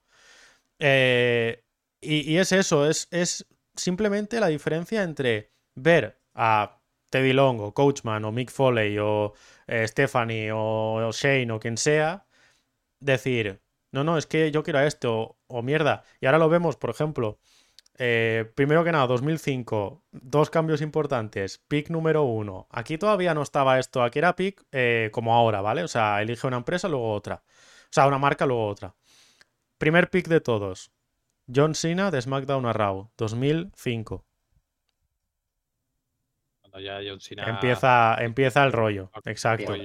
venía del Rumble además, ¿no? Exacto. Del Rumble que perdió. Del de, exacto, del de Batista. Y Batista de Raw a SmackDown. Que sí, Batista ya venía de rivalidad con Triple H, eh, venía de tema Evolution y tal, pero en SmackDown es donde Batista es Batista. Eh, por ejemplo, pues eso. Es, ese rollo de decir, hostia, este tío cambia de marca, lo que decíamos antes. Seth Rollins ahora se va de Raw a SmackDown o de SmackDown a Raw y no va a cambiar nada. No, porque por ejemplo, ahora el campeón de, de, Raw, bueno, de doble, es Biggie. Y tal cual me han construido a Biggie, yo veo imposible que el Rollins actual tenga como más relevancia que Biggie. Entonces, yo sé que si me lo llevas a Rollins, a Raw, sé que no va a cambiar el status quo, digamos, de Raw. Va a seguir siendo igual Raw y Rollins es más que un rival son, de transición son cromos, son cromos que se van intercambiando entre marcas, pero da igual que sea Rollins que que el año que viene en lugar de Rollins sea Kevin Owens, es que es el mismo trato. El problema para mí es que los campeones suelen ser los campeonatos, los campeonatos suelen ser muy largos y que la gente que consigue un campeonato, como el resto están tan maltratados, entre comillas, eh, como que quedan muy degradados, digamos. Entonces hay una brecha muy grande entre el campeón y los que van debajo, porque tú ahora mismo, Lashley fue campeón hace poco, pero ahora se ha degradado mucho, ya no es un rival creíble contra y está, y está pegándose con Goldberg, imagínate, o sea, estamos hablando de alguien que está rivalizando con Goldberg y aún así ha pasado a importar una mierda, o sea, es que... Pues pasa lo mismo Pasa lo mismo con, con SmackDown. Yo digo, Drew puede ser rival de Roman y ganarle, pero no ahora. No ahora. Ahora mismo a mí no me transmite nada, digamos. Exacto. pero supongo que en algún momento tendrá que llegar el fin del reinado de Roman. Entonces solo se me ocurre, o lo gana Lesnar, o, construyen a Drew de cara a WrestleMania. O un The Rock de la vida. O un The Rock. Puede ser, puede ser, sí, perfectamente. O un, o un whisky on The Rocks también. Lo que quiero decir es que eh, mientras los campeonatos sigan siendo tan poderosos, los campeones tengan tanto peso, porque lo que tienen es mucho peso, es imposible que el draft sea algo creíble, porque no es nada más que mover fichas, cara, mueves cara, pero al final son tratados igual. Por lo que os decía antes, Drew se irá a SmackDown, pero va, a coger el papel que coge Rollins, y Rollins va a coger en Raw el papel que tenía Drew. Exacto, no, no, hay, un, no hay un decir esta marca se ha reforzado o no se ha reforzado, porque no hay gente de más peso que se va a un sitio y gente de menos peso que se va del otro sitio. No sé si me explico. o sea, da igual, da igual que sea Drew, que Owens, que Rollins, que Ricochet, que Sammy, que Jeff Hardy. Son todos el mismo, o sea, pertenecen todos al mismo grupo. Está todo tan. así como, así como decimos, así como decimos que no le Elite, decíamos antes. Eh, es que nadie tiene un rol establecido. Aquí es como que sí que hay un rol establecido, pero, pero no hay variedad de roles. Es decir, es o eres el puto amo o no eres nadie. O no eres nadie. No hay gente que digas, este tío de momento no se ha centrado en el título, pero en cuanto se centre en el título, cuidado. Que es lo que, por ejemplo, ahora puedes pensar de Dexter Loomis, puedes pensar, hablo ahora de NXT, podemos pensar eso de Dexter Loomis, podemos pensar eso de... Eh, perdón, de... Ah, de Parker Boudreau, que ahora mismo no me acuerdo cómo lo llaman ahora mismo. Harlan. Que ahora mismo dices, vale, este tío ahora mismo no se está centrando en Tomás Ochampa, pero cuando haya ganado un par de rivalidades y diga, ahora quiero el título, este tío es, fuerte. Eso es lo bueno del NXT actual, que cualquiera tiene la posibilidad, porque tú ahora te han puesto a un Breaker que, ha debutado literalmente hace tres semanas, te lo han puesto ahí a, contra Champa y tú te crees que puede ganar. Exacto. yo veo una posibilidad, por poco que sea, creo, digo, hostia, puede ganar, puede ganar. Pero ahí está lo que, lo que digo, son cambios de cromos. De hecho, si te fijas, hay perfiles súper similares. Seth Rollins viene de hacer lo que está haciendo Bobby Lashley ahora. Rivalidad contra la leyenda de turno. La leyenda ayer era Edge. Y la rivalidad es que está construida hasta casi igual. Sí. Eh, eh, Rollins se mete en la casa de Edge, eh, ataca algo personal de Edge, mientras que eh, Bobby Lashley ataca al hijo, algo personal de Goldberg. Es que básicamente la misma construcción. y Randy, y Randy Orton le quema la casa a Bray Wyatt y Rollins se mete en la Firefly y le prende fuego. Es como que aquí o allá, al final son cambios de sí. cromos. El draft no es malo porque para mí se refresca en el sentido de que ya por lo menos el lunes en Raw no voy a tener que ver todos los días a Drew, voy a poder verle la cara a Rollins un poquito, pero realmente en cuanto a producto, Y creo, no va, no va mejor. y creo que es hora de darse cuenta de que la figura del manager general no está quemada, ni mucho menos, y que de hecho hace falta. Aunque no sea. Yo entiendo que el tema de Authority esté quemado, eso sí. Pero el tema de que haya un manager general es tan necesario, tío. Es tan necesario. Porque es que es eso. O sea, yo ahora mismo veo SmackDown elige a Shayna Baszler y digo, pero ¿SmackDown quién? O sea, ¿qué, qué ha- qué habéis hecho? ¿Habéis barajado, habéis barajado cartas y habéis dicho esto es esto? Ya está. Escúchame, pero podrían usar incluso a, la- a las cadenas. Claro, Es que podrían, o- podrían usar a las o cadenas. o literalmente- Fox quiere a Roman Reigns y por eso es el primer pick. Porque Pero Fox claro, dice que no quiere bajar su audiencia. Pero si a mí, si a mí no me dices eso, sino que me dices, hemos barajado cartas y ha salido que tú te vas a SmackDown, pues a mí me suda los cojones quién sea el 1, el 2, o quién es el 3, o quién ha elegido primero a Raw, o quién... Porque ahora, por ejemplo, te vas a 2007 y entiendo que 2008, 2009 y hasta 2011 diría que fue más o menos igual.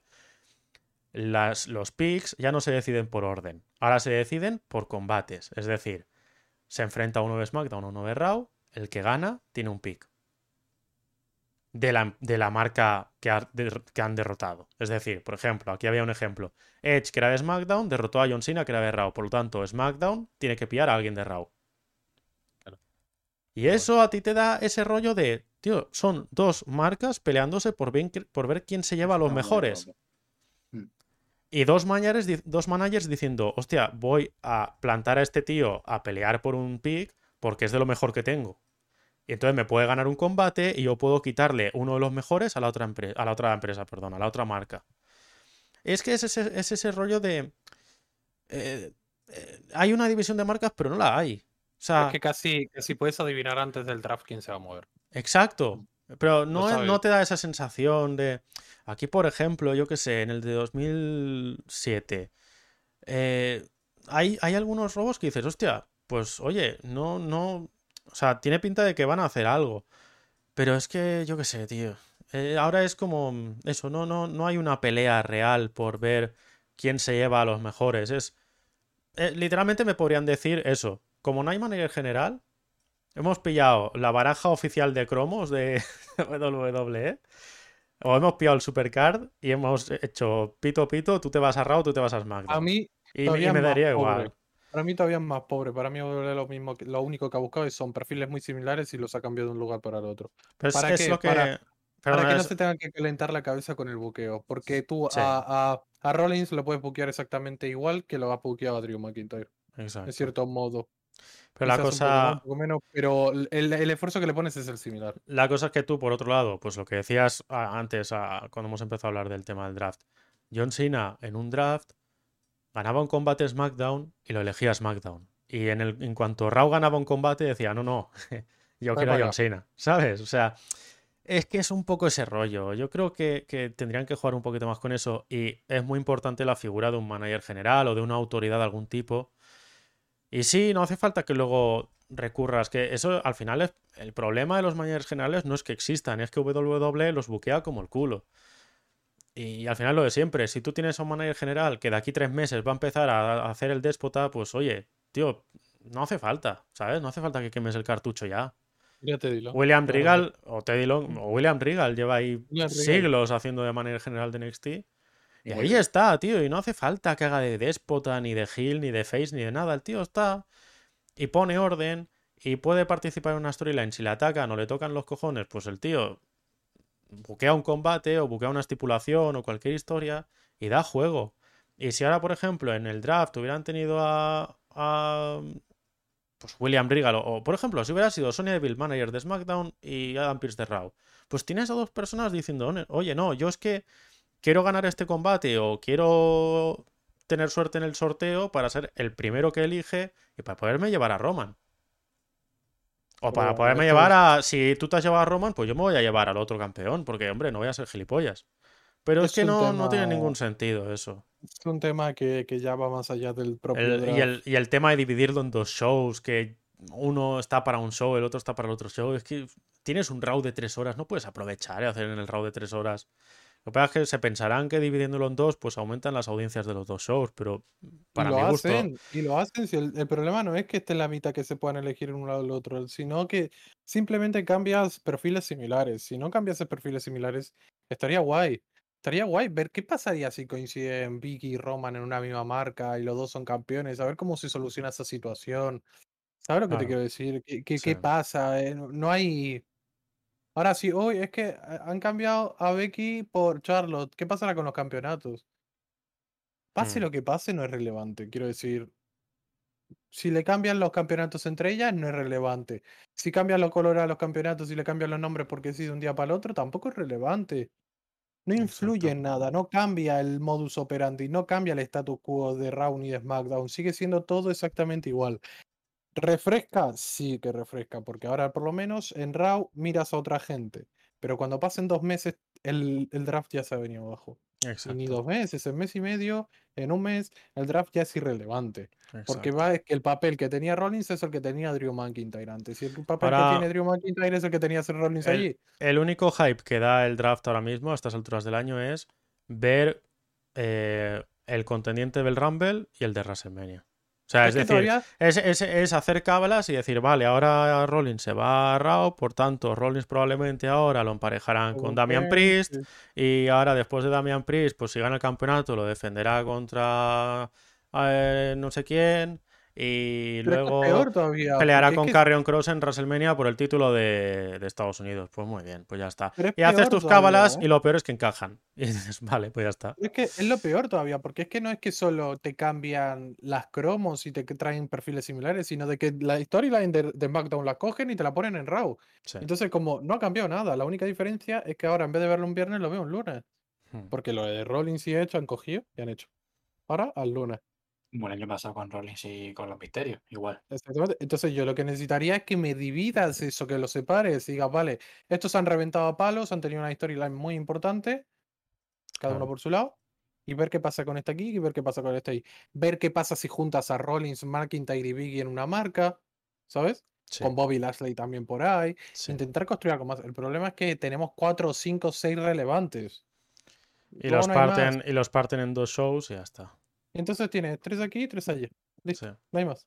Y son de Y, perfiles muy eh, similares. Y tres aquí y tres allí y que no se crucen esos tres entre ellos porque, claro, en cuanto pierda uno, pierde toda la credibilidad del mundo. Claro. O sea, tú tienes a, a Rollins y a Roman, pero no los cruces entre los dos, porque claro, si pierde Rollins, a tomar por culo Rollins, y si pierde Roman, a tomar por culo Roman. Y dices, hombre, pues, por favor, ¿sabes lo que quiero decir? Si no te atreves Claro. ni siquiera a juntarlos, solo si es Survivor Series y a veces ni eso, pues, tío, vaya vergüenza.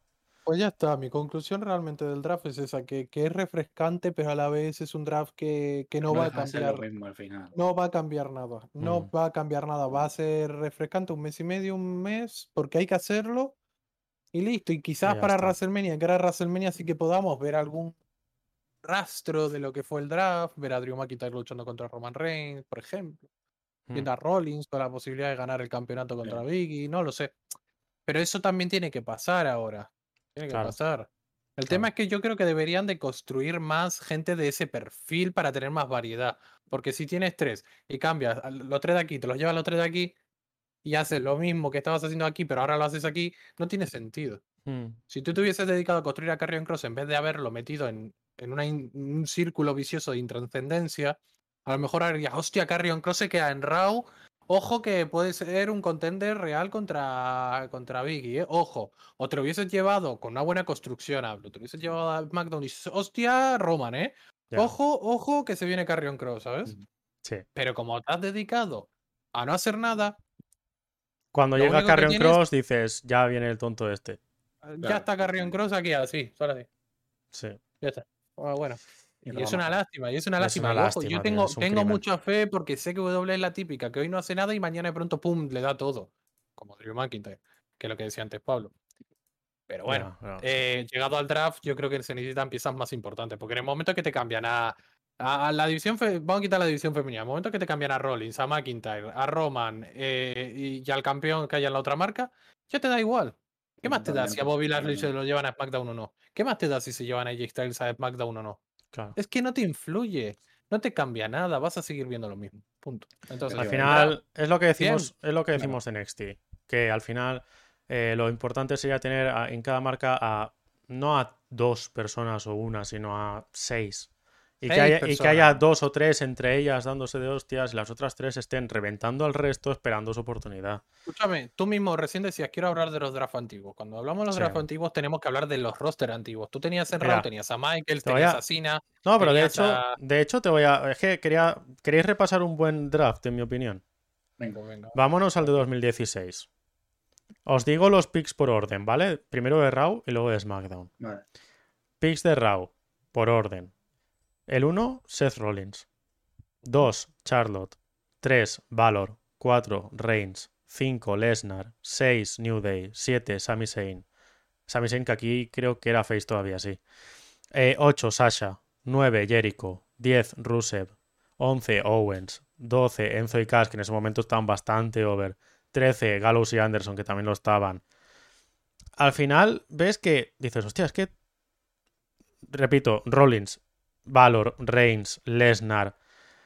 Dices, hostia, esta gente puede estar por ahí. Sami Zayn, si le dan una oportunidad, también puede estar por ahí. Era el típico underdog. Podría estar perfectamente. Jericho en ese momento también estaba arribísima.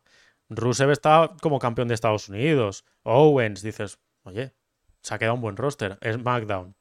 Dean Ambrose, Styles, Cena, Orton, Wyatt, Becky, Miss, Baron Corbin, American Alpha, Dolph Ziggler. Dices, tío. Claro, como que hay, hay mucho Hay más. variedad, hay variedad. Y todos aún, y todos en un estado bueno. O sea, incluso, que ahora me diréis, oh, es que Ziggler. Ziggler 2016. O sea, es que estamos en 2016. Dolph Claro, Ziggler. Tuvo con The Miz, en mi opinión, la mejor rivalidad de ese año de SmackDown. Incluso, quizá, de la top 3 rivalidades del año, seguro.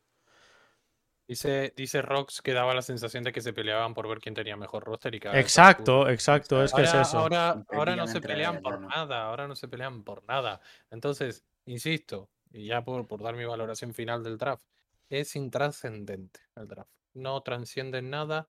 De aquí a un mes y medio nadie se va a acordar del draft. Lo siento, Mm. pero es la realidad, punto. No, Sí. hay- se puede discutir esto. Eso es, eh, y al final es tan irrelevante que es lo que pasó el año pasado. Que en 2019 hicieron un draft o un shake-up o como lo queréis llamar. Y en 2020 dijeron, no, mira. Bueno, espera, vamos a tirar más atrás, rebobinamos. Abril de 2019, después de WrestleMania, viene el shake-up. Pero con el shake-up viene la wildcard. y con el estreno en Fox en 2019, en octubre creo que fue, dicen, no, venga, ahora un draft bien hecho porque ya no sabemos ni quién cojones está en cada marca. Claro. Luego llega 2020, otro draft, pero fue con la pandemia. Y el draft de 2020, no sé si os acordáis, pero literalmente fue recordarnos quién estaba en cada marca en octubre de 2019. O sea, literalmente no hubo, igual hubo dos cambios de marca. Pero el resto era el Ayas que estaba en Raw. Acordaos de que estaba en Raw porque sigue estando en Raw. O sea, es que no- Pero ahí está, ¿qué necesidad hay de celebrar un draft si realmente no estás moviendo nada? Simplemente estás cambiando cromos por cromos, e insisto, para un mes de puta madre, pero a largo plazo no tiene, no tiene, no, no influye en nada. Tú te- eh, lo que decíamos, Batista cuando se, fa- cuando se fue de Raw a SmackDown no llevaba ningún campeonato, no era el campeón. Pero se fue de Raw a. SmackDown y dijimos, o sea, y decías, hostia, tío, el, el tío más top que en Raw a lo mejor estaba ahí con ese techo, por decirlo así, que dices, debería petarlo, pero como está Triple H, está fulano, está tal, pues no va a poder. Eh. Entonces, va a SmackDown, que está él y está, mm, por poner un ejemplo, no sé si se fue, no sé, en fin, pues puedes pensar en un par más y dices, hostia, cuidado que aquí se está montando un roster guapo. Al final son esas cosas, y Sina igual, se va a Raw, tiene a Edge allí. Es Pero que, lo que molaba, lo que molaba es que Triple H. seis o siete personas. Tenía Claro. gente con perfiles similares, pero gente más relevante. Porque Michaels al final vendría a ser un poco lo que era Undertaker en SmackDown. Era el típico eh, veterano con mucho poder, digamos, con mucho peso y tal, pero que tampoco estaba siempre ahí. Bueno, Taker un poco más por los campeonatos sí que estaba, pero eran dos perfiles similares. Hmm. Ninguno se movía de un lado al otro, porque ni Michael se iba Sí. a SmackDown ni Taker se iba a Raw. De hecho, el otro día leí que Michaels no quería nunca irse a SmackDown. Eh, decía Ángel en una entrevista hace poco que, bueno, que él quería un combate contra Michaels, o como quería una rivalidad con Michaels, y él tenía claro que él iba a ser el que se tenía que ir de SmackDown a Raw porque Michaels no se iba a querer ir a SmackDown. Quizá por mentalidad de que veían SmackDown como algo inferior o algo por el estilo, pero que hay- dice que hay mucha gente de esa generación que no quería moverse de marca. Gente, eh, y Taker mira, se tiró toda su vida prácticamente En de, que de 2003 se tiró en, en SmackDown, En SmackDown, Mm. sí. por ejemplo. entonces eso. Bueno, toda su vida no, pero casi toda, quiero curiosidad. decir, la parte muy importante. Mira, lo Pero que, bueno, dice, lo que dice Luis, ¿qué opináis de Gable Stevenson en Raw? Yo es que Eh, no, no lo conozco, se puede sinceramente. Yo lo conozco de no nombre. visto. ¿eh? No se puede opinar de algo que no hemos visto. Cuando Exacto. lo vea luchar, capaz que el tipo es bueno y digo, oye, pues mira. Igual se Bien, marca pero un este ronda, ser- ¿sabes? Este, este Pero- va a ser el típico que va a ser muy bueno, yo creo, ¿eh? Es la sensación que me da, yo tampoco tengo taquillo en pruebas. de Pero que este aquí es, aquí es lo de siempre. Va a necesitar algo. Va a necesitar ese puntito de carisma o de micro o de algo, Y porque... creo que lo tiene, ¿eh? creo que él tiene... Cuando Ojalá. lo, cuando lo vea, cuando lo vea, os, juro, en el- como Hmm. vamos a hacer podcast toda la semana, cuando lo vea, os diré, oye, pues mira, el Gable este, Gable, como se diga, Stevenson, Tiene bien, mal. 21 años, muy joven. Personalmente, si me preguntas un pasito por NXT, no lo hubiese venido nada mal. Entiendo por qué está ahí, pero no está. No, dudo que esté en Raw y SmackDown por sus habilidades o su carisma. No, yo creo que está ahí es- por el nombre. medalla de oro. Y ya está. Y punto. también lo era Kurt Angle, ¿eh? Poca broma. Es que Kurt Ojo, Angle... eh, eh, Kurt Angle llegó al wrestling sin saber una mierda de wrestling. De hecho, en la misma entrevista dijo que cuando conoció a Michaels la primera vez en persona fue después de un combate de Michaels y le dijo, oye tío, se te da guay, muy bien. Que Michaels le dijo, ¿cómo? ¿Cómo? Perdona. Perdón. En plan, soy de lo puto mejor, sí. O sea, Y encima Michael que era prepotente el Claro. cabrón un rato, ¿sabes? y, O y sea, Kurt Angle te lo ves ahí yendo a Shawn Michaels, el puto Kurt Angle que no sabía nada ni había visto wrestling siquiera antes de empezar en el mundillo y le dice eso con toda la, con toda la como cara. si vas ahora y le dices, oye, eh, Undertaker era bueno luchando, ¿eh? Eh, muy bien, tío, muy bien. ¿Tú crees? ¿Seguro? Solo llevo haciendo esto 30 años. ¿Estás, seguro? Entonces, eso, no sé. Eh, hay que ver Gable, a ver qué tal. Eh, así muy rápido, así muy, muy rápido. ¿Quién, decidme alguien, uno de SmackDown, uno de Raw, o, o uno solamente de SmackDown o de Raw, que creéis que va a pegar un bombazo gracias al draft? Hmm. Que va a destacar, que dices que viene de no ser nada y va a destacar. Yo el mío lo tengo claro, si queréis os lo digo ya. Tú vas a decir Ricochetti, no sé yo. No. Austin Theory. Austin, no, no lo tengo. Lo veo bien. Lo veo como una que especie de Austin- Miss Pero es que jovencito. Austin Theory no me, no, me, no me vale que lo ponga, porque tú estás diciendo del, del draft que lo vaya a petar. Vamos a quitar NXT, porque entendemos que a lo de NXT le van a dar relevancia, pero Mm, yo Ah. de que pase de Raw a SmackDown o de SmackDown a Raw no me atrevo a decir nadie, sinceramente, que tenga muy claro que puede Puede reventarlo. decir gente que vaya a la baja. sí, O bueno, sí, también. Bueno, si ya estaba fatal, Kevin Owens. Ah, vale, vale. Hostia, Bueno, me ha asustado, eh. Pensaba que ibas a decir uno que yo me sé. Kevin No, Owens no. depende, dependerá de dónde esté en enero. Kevin Owens, el draft de Kevin Sí. Owens es en enero. ¿Se quedará en o sea, WWE o se irá a Elite? A ver, a ver, luego hay gente que no puede bajar más. Quiero decir, hay Sí. gente que por lo que sea está ya en el sótano.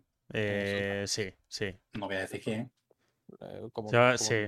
Eh, digamos que. No, no. De Pablo no van a salir ya no más palabras. O sea, Pero como ya- qué, ¿quién? ¿Quién? ¿Pero No quién? más palabras. No más no más palabras. Bueno, madre mía. Yo creo, yo creo que va a destacar. Mira, yo uno de los que diría. Es, lo de Es- siempre, es Jeff Hardy. Yo creo que. de Jeff Hardy, pero ahí está el tipo, dándole Yo la creo que, yo creo que el tío va a ¿Qué tener un push. Yo creo que va a tener, no al mundial, ¿eh? quizá una oportunidad al mundial, quién sabe, puede ser, porque no hay nadie más. tenga Pero una cosa, si gana el Intercontinental, ¿qué más da? Si es que, que es intrascendente ese campeonato. Ya. O sea, está de puta madre que se lo den a Jeff Hardy, que seguramente sea más relevante el campeonato de lo que lo ha sido en los últimos dos años, con un millón de campeones diferentes. Ni con Nakamura, ni con Apolo, no por culpa de ellos, todo se ha dicho, por culpa de la empresa. Pero ya, aunque la empresa agarre a Jeff Hardy y lo saque de televisión, con que Jeff Hardy sea campeón intercontinental, la gente se va a acordar más del campeonato intercontinental de lo que se acuerda ahora con, ah, con Nakamura de campeón. sí. Sí, Solo lo por que llamarse Jeff Hardy. es lo Sí, que sí, hay. totalmente. Eh, La y, a- diferencia de por qué es grande. y hablando de gente que va a pegar bajona más todavía, Apolo. Yo lo tengo muy claro. Lo tengo muy claro. Apolo, Apolo tiene una cara de Impact Wrestling que te cagas. Qué diferente. Apolo tiene cara de que en abril, si no antes, cuando, cuando le dé a Nick Khan, por decir, aquí hay que, Cuando. Aquí hay que liberar bolsillo, No, no, aquí- no. cuando diga que hay que liberar inventario, va a decir, Apolo, Pero espérate, porque es que nosotros ahora nos pensamos que la gente que está nueva en NXT va a estar toda la vida en NXT. No. no, A Braun Breaker, ya todos estos en menos de un año lo vais a tener en el main roster y sabéis. Para subir ellos se van a tener que ir otros. sí. Y ahí es donde van a entrar los Apolos, los quizás Ricochet. Eh, toda esta gente que está ahí abajo, esa, esa gente va a tener Y, que. y al salir. final, y al final es algo natural, es un cambio natural y es una, eh, ¿cómo lo llamaría? Purga o no sé cómo llamarlo, que hace falta, porque es que a lo mejor a Ricochet, por su estilo, le pega mucho más irse a All Elite.